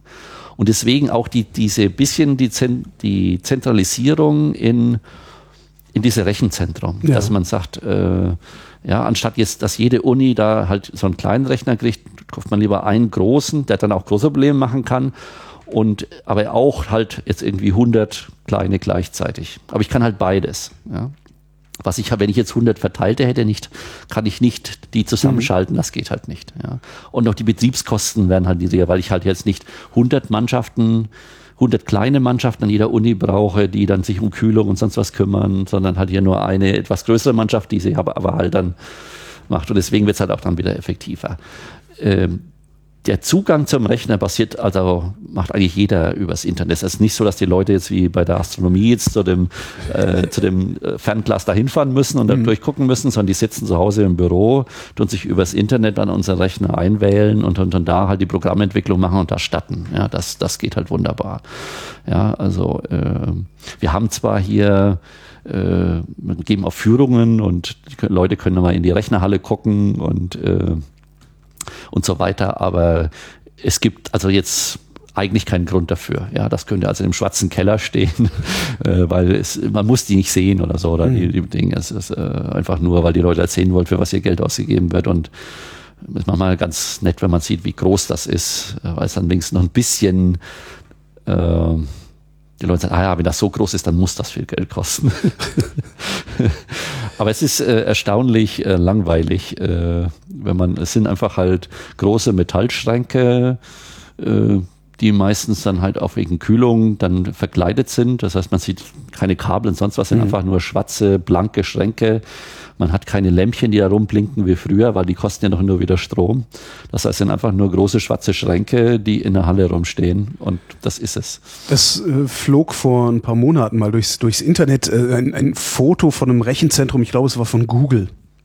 Ähm, Könnten die im Prinzip dasselbe machen wie Sie hier oder sind das andere die Rechner machen dasselbe. Die machen dasselbe. Die machen dasselbe. Das heißt, die tun auch möglichst viel ähm, äh, Prozessoren im kleinen Raum zusammenbringen, mhm. die auch wieder möglichst wenig Strom brauchen. Sie haben ein bisschen weniger, äh, witzigerweise, äh, wenn man denkt, ah, da muss das ganze Internet dahin geschickt werden, die bearbeiten das. Ja. Aber witzigerweise ähm, äh, sind die Netzwerkansprüche geringer als bei uns. Also bei uns ist halt eben mal die Millionen alle miteinander rechnen und alle mhm. gleichzeitig. Und hier sind einfach nur die einzelnen Anfragen, die dann rein und rausgehen. Das heißt, sie haben mehr äh, ähm, Netzwerkkapazität, um ins Zentrum und aus dem Zentrum rauszukommen, aber der eigentliche Rechner selber ist, also sind die Netzwerke meistens nicht ganz so äh, äh, leistungsfähig wie unsere. Dafür sind äh, ihre also ich glaube, die haben wahrscheinlich, die geben keine Zahlen raus, mhm. aber man kann das so überschlagen. Und wir wissen, dass zum Beispiel so ein Google-Rechenzentrum, obwohl das auch sehr energieeffizient ist, so um die 30 bis 60 Megawatt, so das sind in diesem Bereich äh, sind. Das heißt, die brauchen, ähm, ja, wenn wir sechs haben, brauchen die, sagen wir mal, ja, fünfmal, achtmal, zehnmal mehr Strom wie wir. Also wird denen ihr Rechner auch fünf bis achtmal größer sein. Das heißt, die haben dann, wenn wir zwei Millionen haben, haben die also bestimmt ja 18, 20 Millionen geschätzt. Keiner. Nur die Google-Leute wissen das oder Amazon oder Facebook. Aber äh, die Rechner sind noch ein bisschen größer. Würden ja. Sie da gerne mal dran rumspielen? Ja. Lässt man sie das tun? Nein. Auch nicht unter der Hand? Nee, nee, nee. Also, äh, es geht gut, sie, wir haben, laden immer mal Google-Leute ein und die erzählen ein bisschen auch, weil das Pro grundsätzliche Problem, energieeffizient, wie durch die, so ein System monitoren und am Laufen halten, das sind die gleichen. Ja. Da tauscht man sich aus. Aber äh, äh Kommen die zu Ihrer Konferenz? Auch? Ja, ja, okay. ja, ja.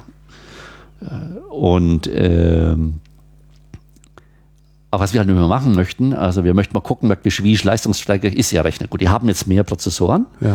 aber das Netzwerk ist nicht so äh, leistungsfähig. Das heißt, das wird nicht, also wenn die jetzt fünfmal mehr Prozessoren haben, heißt das nicht, dass der in ihr Rechner fünfmal leistungsstärker ist. Ja. Aber es könnte schon sein, dass der zwei oder dreimal leistungsstärker ist. So. Und wir gehen natürlich gerne rum und sagen, wir sind das zehnstärkste Rechenzentrum der Welt. Ist natürlich jetzt immer HPC. Ja, ja? Genau. Das heißt, wenn man, wenn die Google-Leute uns mal lassen würden, das mal auszumessen, was natürlich. Es könnte eine Demütigung werden.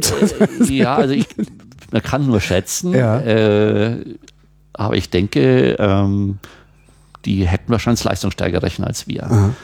Der Witz ist aber, äh, man muss es ja irgendwie messen. Das heißt, es gibt da so ein, so ein Standard-Benchmark, das heißt ein spezielles Programm, das man laufen lässt. Das eine ganz spezielle Lösung äh, von einem Problem löst. Und das lässt dann jeder laufen und guckt, wie viel, wie schnell kann ich das machen mit meinem Rechner. Und dann kriegt man eben raus, so und so viel Operationen pro Sekunde. Nicht mhm. jetzt theoretisch, sondern mit diesen ganz speziellen Programmen. Jeder benutzt das gleiche, das ist das berühmte Linpack-Programm. Und dann wird dann äh, jeder, wenn es einen neuen Rechner hat, lässt dann einmal das Linpack-Programm laufen, kriegt diese Zahl raus und dann wird dann alle halbe Jahre so eine Liste, das ist diese berühmte Top 500 Liste, also wenigstens in unserem Bereich. Mhm. Ja, da, damit. Und dann kann man halt sagen, in der Top 500 Liste, derzeitige Ausgabe, sind wir Platz Nummer 9. Also wir sind halt in Jülich halt, haben wir den neuen stärksten Rechner von dieser Liste und es gibt wahrscheinlich ein paar geheime Regierungsrechner oder ja. Ding, aber in den Bekannten sind wir halt da drin. So, den aber laufen zu lassen auf der großen Ebene, heißt das typischerweise, das läuft da einen Tag oder eineinhalb. Dann muss man das paar Mal probieren, dann muss man gucken, dass es auch optimal läuft. Das heißt, um rauszufinden, wie stark, wenn man es wirklich ernst nimmt, dieser Google-Rechner wäre, müsste man, man mal Rechenzentrum müsste man den Rechenzentrum mal für fünf Tage lahmlegen. Ja. Und das sagen die, ja, bloß um herauszufinden, dass wir zweimal so schnell sind wie ihr, tun wir nicht das Geschäft von fünf Tagen lahmlegen. Ja, das ist, was ja da in, was in den ja. Obwohl deren Rechenzentren wahrscheinlich auch redundant zueinander sind. Ja, aber das ist gut, aber die sind auch ausgelastet, sonst würden sie ja. sie nicht haben. Ja, und wenn man sieht, wie viel Umsatz die mit Werbung und sonst was machen, da fällt also fünf Tage Ausfall ist schon, schon dann. Aber ich kann mir nicht vorstellen, dass die nicht wissen, wie schnell ihre ihre Maschinen man, sind. Und so. Also ja, was, man, man kann das eben sagen, okay, was kann der Rechner potenziell machen. Ja. Das ist, äh, das können wir auch. Ja, äh, man Ach, kann wissen, praktisch der Rechner, also der der Chip von Intel, die in die Version kann pro Sekunde, wenn man das jetzt schaffen würde, genügend Daten da reinzuschaffen äh, und die haben nichts miteinander zu tun, kann der so und so viel ausrechnen. Das, das kann man immer. Aber es ist sehr schwierig dann zu gucken, wie was ist die, die, die, die, die, die richtige Rechenleistung für richtige Probleme. Und die ist eigentlich ganz ein Stück geringer. Also heutzutage schaffen wir nur im Normalfall 10 bis 15 Prozent der Rechenleistung abzurufen, was der Rechner könnte. Das Problem ist, weil sie ja nicht nur rechnen, sondern auch die Daten lesen müssen, austauschen und so weiter. Und das geht ihnen ja alles dann von der Rechenleistung ab. Ja, weil während ich ja irgendwann Daten lade oder äh, ja, kann ich ja in dem Moment ja nicht rechnen. Das Rechenwerk ist ja mit was anders beschäftigt. Wir müssen dann schneller laden lernen. Ja, oder das gleichzeitig machen und so weiter. Und das mhm. macht man auch teilweise, aber es geht halt nur so und so weit. Mhm. Warum sagt Google nicht oder Amazon oder wer auch immer, was sie für Maschinen da stehen haben. Was haben die für ein Problem damit? Das ist ein, man möchte natürlich nicht seiner Konkurrenz machen, wie viel, wie viel Macht man hat oder wie viel Power, genau wie die Regierungs, geheime Regierungsoperation nicht sagt, wie groß ist der Rechner, der in die, die Internet-Sachen äh, beschnüffelt, ja. weil dann könnte ja jemand ausrechnen, was die machen könnten mit der Leistung. Verstehe, und man wüsste, wie Gegenmaßnahmen, beziehungsweise, ja, ja genau, und, und das genauso, ja, und, und, man will ja wissen, ja, wie viel kann Google und wie viel nicht, wir können die speichern, wo ist die Grenze? Und das dürfen die Konkurrenten ja nicht wissen ja, oder so. Es, wie gesagt, man kriegt das indirekt raus, es gibt so ein paar Zahlen, man weiß, wie viel so ein Rechenzentrum Strom braucht und so weiter, ja. Aber also zum Beispiel auch, man weiß ja da, wie die NSA da den neuen Rechner gekriegt hat mhm. vor einem Jahr oder so, das Rechenzentrum hatte auch 60 oder 80 Megawatt. Ja? Das heißt, wenn es um die ja. nationale Sicherheit geht, dann legt man auch mal ein bisschen mehr Stromgeld hin, ja, als jetzt für die Wissenschaft, die halt die ganze Gesellschaft voranbringen würde. Aber das ist halt dann halt nur 8 oder 10 oder 20 Millionen wert. Mhm. Woran rechnen Sie aktuell? Ähm, ja, das ist wie gesagt breit gefächert. Wir haben eben 150 Benutzergruppen mhm. und das ist wirklich alles von Wetter, Klima, Biologie, Medizin, Physik, Chemie, äh, Medizin, äh, Schadstoffausbreitung im Boden. Äh, es ist also sehr, sehr weit gefächert. Wir machen eigentlich fast alles. Und was ist das Spannendste? Geschmacksurteil, ich weiß. Was finden Sie am spannendsten? So, Wo, wovon glauben Sie, dass ich es am spannendsten finde? welche Ihrer Kunden mögen Sie am liebsten? Ja, genau. Wir mögen alle genauso. Äh. Ich ziehe meine Frage zurück. Ja, nee, es gibt also viele faszinierende ja. Sachen und mich erstaunt eigentlich immer wieder, äh, also klar, also ich meine, vor lange Zeit war das natürlich sehr viel physikalische und chemische Grundlagen oder Materialien und so weiter. Und äh, was natürlich jetzt sehr spannend wird, ähm, ist diese, ähm, was auch ein bisschen leichter dann der, der Gesellschaft zu verkaufen ist, äh, ist die Anwendungen im, in Lebenswissenschaften, Biologie, mhm. Medizin und so weiter. Da kommt da dieses berühmte Human Brain Projekt zum Tragen, wo also Jülich hier den, den, den Rechner für das Human Brain Projekt dann besser, besser bauen soll und planen soll und so weiter.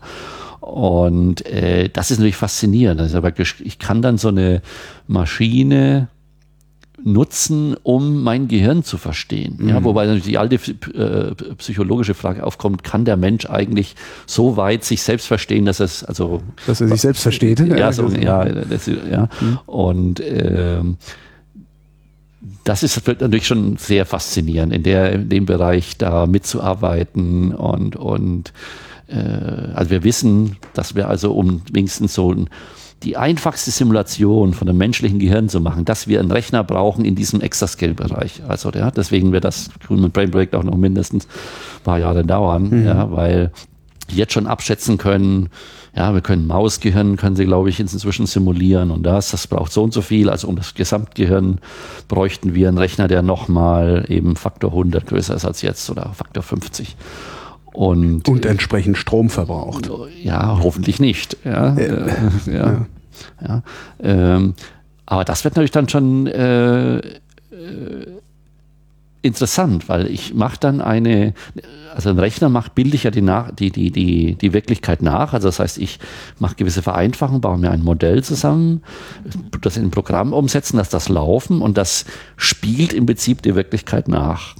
Ja, das Wetter wird halt nachgespielt auf vereinfachter mhm. Form und ich kann gewisse Sachen auslesen. So, wenn ich jetzt was habe, was das, und das ist das Interessante an dem Projekt, wenn ich etwas habe, was praktisch das, das Denken und das Gehirn simulieren kann und mir äh, Ergebnisse liefert, die sagen, okay, ob ich das jetzt an gewisse Signale ein richtiges Gehirn gebe und es passiert gewisse Entscheidungen und so weiter und ich kann das jetzt auf dem Rechner nachbauen, dann könnte ich ja, mal jetzt komplett weitergesponnen, die Maschine ja dann zum Denken nutzen. Ja, und das heißt, also sie würde nicht nur das Gehirn simulieren, sondern werden Gehirn sein. Mhm. Und da gibt es ja die alte Frage, geht das überhaupt? Kann ein Vor Computer hier ein neues Ethikinstitut dann wahrscheinlich. Ja, deswegen ist es vielleicht interessant zu erfahren, dass auch das in diesem Human Brain Projekt, das ja ein Riesenprojekt ist, ja. es auch eine Fachgruppe gibt, Ethik, ja. die von Anfang an das Projekt begleitet und dann halt auch guckt, ja, äh, und sich alle Leute, die da mitarbeiten, mit den ethischen Fragen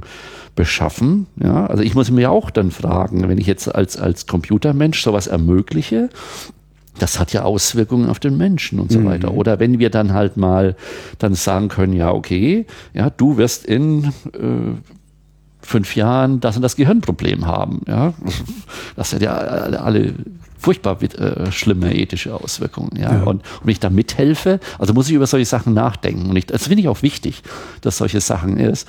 Aber das kann können Sie sich doch vorstellen, das ist natürlich sehr witzig, wenn wir dann unser jährliches Treffen haben, wo dann also alle, das sind auch so sechs, 700 Leute, die da an dem Human Brain Projekt da äh, äh, mitarbeiten, zusammenkommen, einmal im Jahr für ein paar Tage.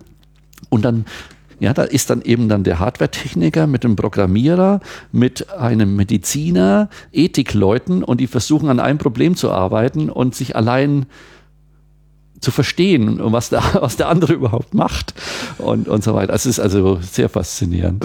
Was ist Ihr Anteil an diesem Human Brain Project? Was? Ja, also ich, ich bin der Fachmann für Programmoptimierung. Das ja. heißt, wir optimieren derzeit die äh, Gehirnsimulationssoftware, die also der teilweise, also hier in Jülich in der Medizin, aber auch in, in, äh, am EPFL in Lausanne ähm, entwickelt wird. Die hat zum Beispiel jetzt schon ein Mausgehirn simulieren und wenn die das halt halt, die müssen entsprechend leistungsfähiger werden, damit das eben halt fürs Gehirn oder gucken wir, wie ja, wo dann hakt's an den Simulationen, wie können wir die verbessern und so weiter. Ja, wir hatten also erst im Januar die Leute von aus der Schweiz hier und dann haben wir geschafft zum ersten Mal, äh, dass ihr äh, Hirnsimulationsprogramm auf unserer kompletten Maschine läuft, also mit 1,8 Millionen Cores. Ja. Sind die Ihnen dann dankbar, dass Sie deren Code glätten, sag ich mal, oder Ja, das sagen wir so. Äh, also nee, na, ja, es, wir sind leider, wir sagen ja nur, was, also wir sagen nur praktisch, was derzeit nicht geht und wo Optimierungsbedarf ist weil ja jedes Produkt, das heißt, ich bin eigentlich dann nur so der Hü, da ist aber ja. was falsch, ja.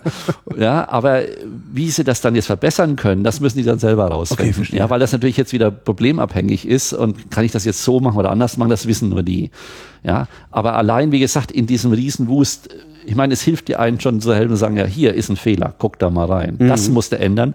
Diese anderen 100 Sachen sollen prima, da hast du kein, da brauchst du nichts zu verändern oder sowas. Das hilft ja schon mal, ja. Also meistens sind die Leute schon dankbar. Ähm, wir haben ein paar Fälle, wo wir nicht öffentlich drüber reden dürfen, weil, ja, wenn, ich will natürlich dann auch eine wissenschaftliche Eröffnung machen. Unsere Methode hat toll gearbeitet, wir haben das rausgefunden. Mhm. Aber dann sagen die, ja, da, da käme dann aber raus, dass wir ja da ein schlechtes Programm hätten, ja. Und dann wollen die Leute eigentlich nicht, dass sie da bei Namen genannt werden oder kommt immer wieder mal vor. Aber meistens eigentlich nicht. Also oft äh, es ist ja oft eine Wissenschaft und man will ja auch sich austauschen und äh, dass andere Leute davon lernen. Das heißt, die sagen natürlich, okay, wir haben unser Gramm verbessert und wir, dann tun die in Zusammenarbeit mit uns dann eine Veröffentlichung machen, wo dann beschrieben wird, welche, welche Sachen eben wir wie verbessert haben und äh, damit andere Leute das halt dann auch äh, für sich dann anwenden können und ja, das ist Wissenschaft, dass man halt äh, austauscht und voneinander lernt. Sie klingen so, als gäbe es in Ihrer Arbeit keine Rückschläge. Kann das sein? In welcher Form? Also es gibt natürlich immer Sachen, wo man sagt, zwei Jahre Arbeit für die Katz, Himmel, nein. Also, auf, also wir, es gibt immer wieder, wo wir dann halt, wir wollen da jemand helfen und es klappt nicht. Ja, ja. ja also ist äh, weil jed, sag mal, dieser, die Rechner, an denen wir arbeiten, die sind alles Einzelstücke. Das heißt, es ist nicht so, dass wir sagen können, jetzt, okay, was bei uns funktioniert und jetzt fahre ich zu einem Kollegen nach Japan, das funktioniert da genauso toll. Und dann eben jede Software ist anders. Also bei mir, wir, wir tun ja nicht, gut, der Rechner wird auch in Betracht gezogen, aber eigentlich gucken wir das Programm an und da, da gibt es ja endlose Möglichkeiten, was zu machen. Und wir müssen mit jedem Programm mehr oder weniger da zurechtkommen. Und ja, an manchen Stellen, dann probieren wir es halt und dann äh, suchen wir unsere, Ana unsere Analyse-Software an, stecken und loslachen und dann gibt's halt Fehler. Ja, Mhm. Geht nicht. Ja, und dann und manchmal sagen wir, okay, da, wir wissen auch nicht, wie wir da jetzt drum herum arbeiten können oder sonst was. Wir versuchen natürlich immer, je, äh, weil wir lernen ja jedes Mal auch da was da draus. Wenn wir das jetzt wieder schaffen, das zu machen, dann können wir wieder zehn neue Kunden äh, bearbeiten und behelfen. Aber gut, es gibt schon so Sachen, da, da laufen wir immer wieder an der Wand, da kommen wir einfach nicht weiter. Und wir haben halt das grundsätzliche Problem, dass ähm, wir bräuchten eigentlich jetzt nochmal einen doppelt so großen Rechner, äh, um den Rechner zu machen, aber wir sind halt dann auch beschränkt, ja. Also äh, die Leute, die laufen schon auf dem größten Rechner und dann, das heißt, wir können also maximal den nutzen und dann ist man halt, wir haben doch zig tolle Ideen, was man machen könnte, wenn wir denn noch mehr Rechenpower hätten oder noch mehr Speicher. Also meistens ist ein Speicherproblem, man hat nicht genügend Daten. Äh, man muss ja auch das dann alles sich merken, was da abläuft im Programm. Die muss ich irgendwo hinschreiben. Und äh, weil das ja zur gleichen Zeit passiert, wo das eigentliche Programm läuft, fehlt das dann dem normalen Programm für seine Berechnungen und irgendwo kommen wir dann, irgendwann geht's dann nicht mehr. Ja, Also es geht nie richtig schief, aber es ist auch nie hundertprozentig toll. ja aber man das, muss das immer so sehen, es gibt, es ist jedes Mal eine neue Herausforderung, ja, wenn ein neuer Kunde, also es ist nicht so, dass man sagt, okay, das ist jetzt wie so ein, ich gehe zum Schuster, bestell das, nächstes Tag hole ich das ab, sondern äh, fangen jedes Mal von vorne an. Ja? Und, und es gibt wieder, äh, man denkt, jetzt hat man alle Probleme, dann kommt der nächste her und dann, ah ja, das gibt's ja auch noch. Ja, und also es wird nie langweilig, was toll ist. Ja, also und ich weiß auch ganz genau, weil sich eben die Rechner weiterentwickeln, die Programmierung weiterentwickelt, die, was die Leute machen, dass ich, ich habe praktisch einen krisensicheren Job. Also ich weiß genau, also bis ich pensioniert werde, äh, da mache ich immer noch das Allergleiche und das wird nicht langweilig werden und ich werde noch genauso, also es wird immer gefordert sein, ne? weil es eben eher teurer wird und nicht, und der, der Druck äh, zu sparen und billiger wird immer größer. Das heißt, immer mehr Leute kommen zu uns und fragen nach, nach Hilfe.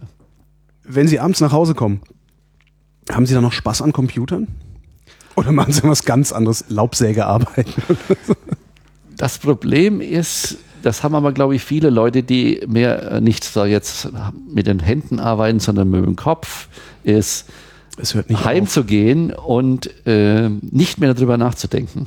Das geht nicht. Ja, und es ist ja nicht so, dass ich das, ich mache das, ich glaube, man merkt das, ich mache das gerne. Das ist faszinierend, Doch, das ja. ist ein Riesenspaß. Und jetzt soll ich heimgehen und äh, ja, was weiß ich, den Müll raustragen Mhm. oder meiner Frau beim Abwasch helfen. Und, und, und da wartet dieses Menschheitsproblem, das gelöst werden muss. Ja, und das ist manchmal wirklich schwierig. Mhm. Gut, man ist manchmal einfach wirklich den ganzen Tag Meetings hatte und, und Ding manchmal erschöpft und dann manchmal froh, wirklich einfach mal zu Hause zu, äh, zu machen. Aber ähm, da wirklich vom Rechner zu lassen oder so, ist, ist es schwierig. Ja, also ich sitze dann zu Hause abends vom Fernseher, ein Tablet auf dem Schoß und mal gucken, hat es irgend, weil, weil wenn ich ja Fernseh gucke, da sind meine Kollegen in den USA wach. Ja. Ja, und das ist halt durch die Internationalität. Das heißt, irgendeiner ist immer aktiv und dann kommt so eine, dann kann man ja noch schnell noch diese E-Mail bearbeiten. Und das ist wirklich manchmal, ich glaube, es ist so ein, man muss sich selber zwingen da einfach mal, ja, weil irgendwann bricht man halt mal zusammen. Es geht halt nicht. Man kann ja nicht 18 Sch- also Stunden am Tag arbeiten. Das geht nicht, schafft nicht jeder oder wenigstens die ganze Zeit. Gibt's was, äh, äh, angenommen, äh, irgendwer würde jetzt sagen, so, oh, hier haben Sie mal einen Tag Rechenzeit auf der Maschine. Machen Sie mal. Gibt's irgendwas, was Sie gerne mal mit dem Ding spielen würden, was Sie aber garantiert nicht können? Nee, eigentlich nicht. Nee, also. Der Witz ist ja, ähm, ich bin ja nicht die von den Leuten, die jetzt irgendwas gesellschaftlich Relevantes rechnen. Ja, Ich bin ja nicht jetzt der Chemiker oder Physiker. Sonst Ja, könnte ja sein, dass Sie trotzdem irgend, irgendwelche Flausen im Kopf haben, für die Nee. man einen Supercomputer Nee, braucht. nee, nee. Ne? Also äh, ähm, wir müssen natürlich unsere Sachen auch testen und ausprobieren.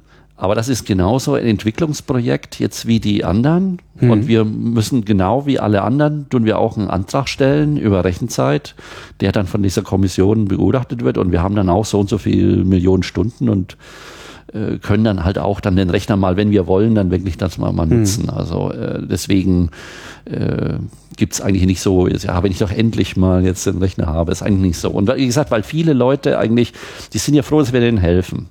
Und äh, es ist sogar so, dass wir nicht nur Rechenzeit hier haben, sondern wir kriegen meistens auch auf Beispiel in, auf, in Japan auf den größten Rechnern, in den USA, also auf, auf die nicht geheimen, haben wir eigentlich überall Zugang, weil wir den Leuten helfen wollen. Das heißt, äh, damit wir das schnell machen können, äh, dass wir halt mit unserer Software auch schnell dahin können, haben wir meistens schon dann übers Netz Zugang an diesen ganzen Rechnern und also mein Team arbeitet dann immer, ja, heute Morgen mal in Japan, morgen mal in den USA und so weiter und, und muss halt auch entsprechend rumreisen, äh, was auch sehr beliebt in meinem Team ist. Man kommt halt schon ein bisschen rum. Bernd Mohr, vielen Dank. bitte, bitte.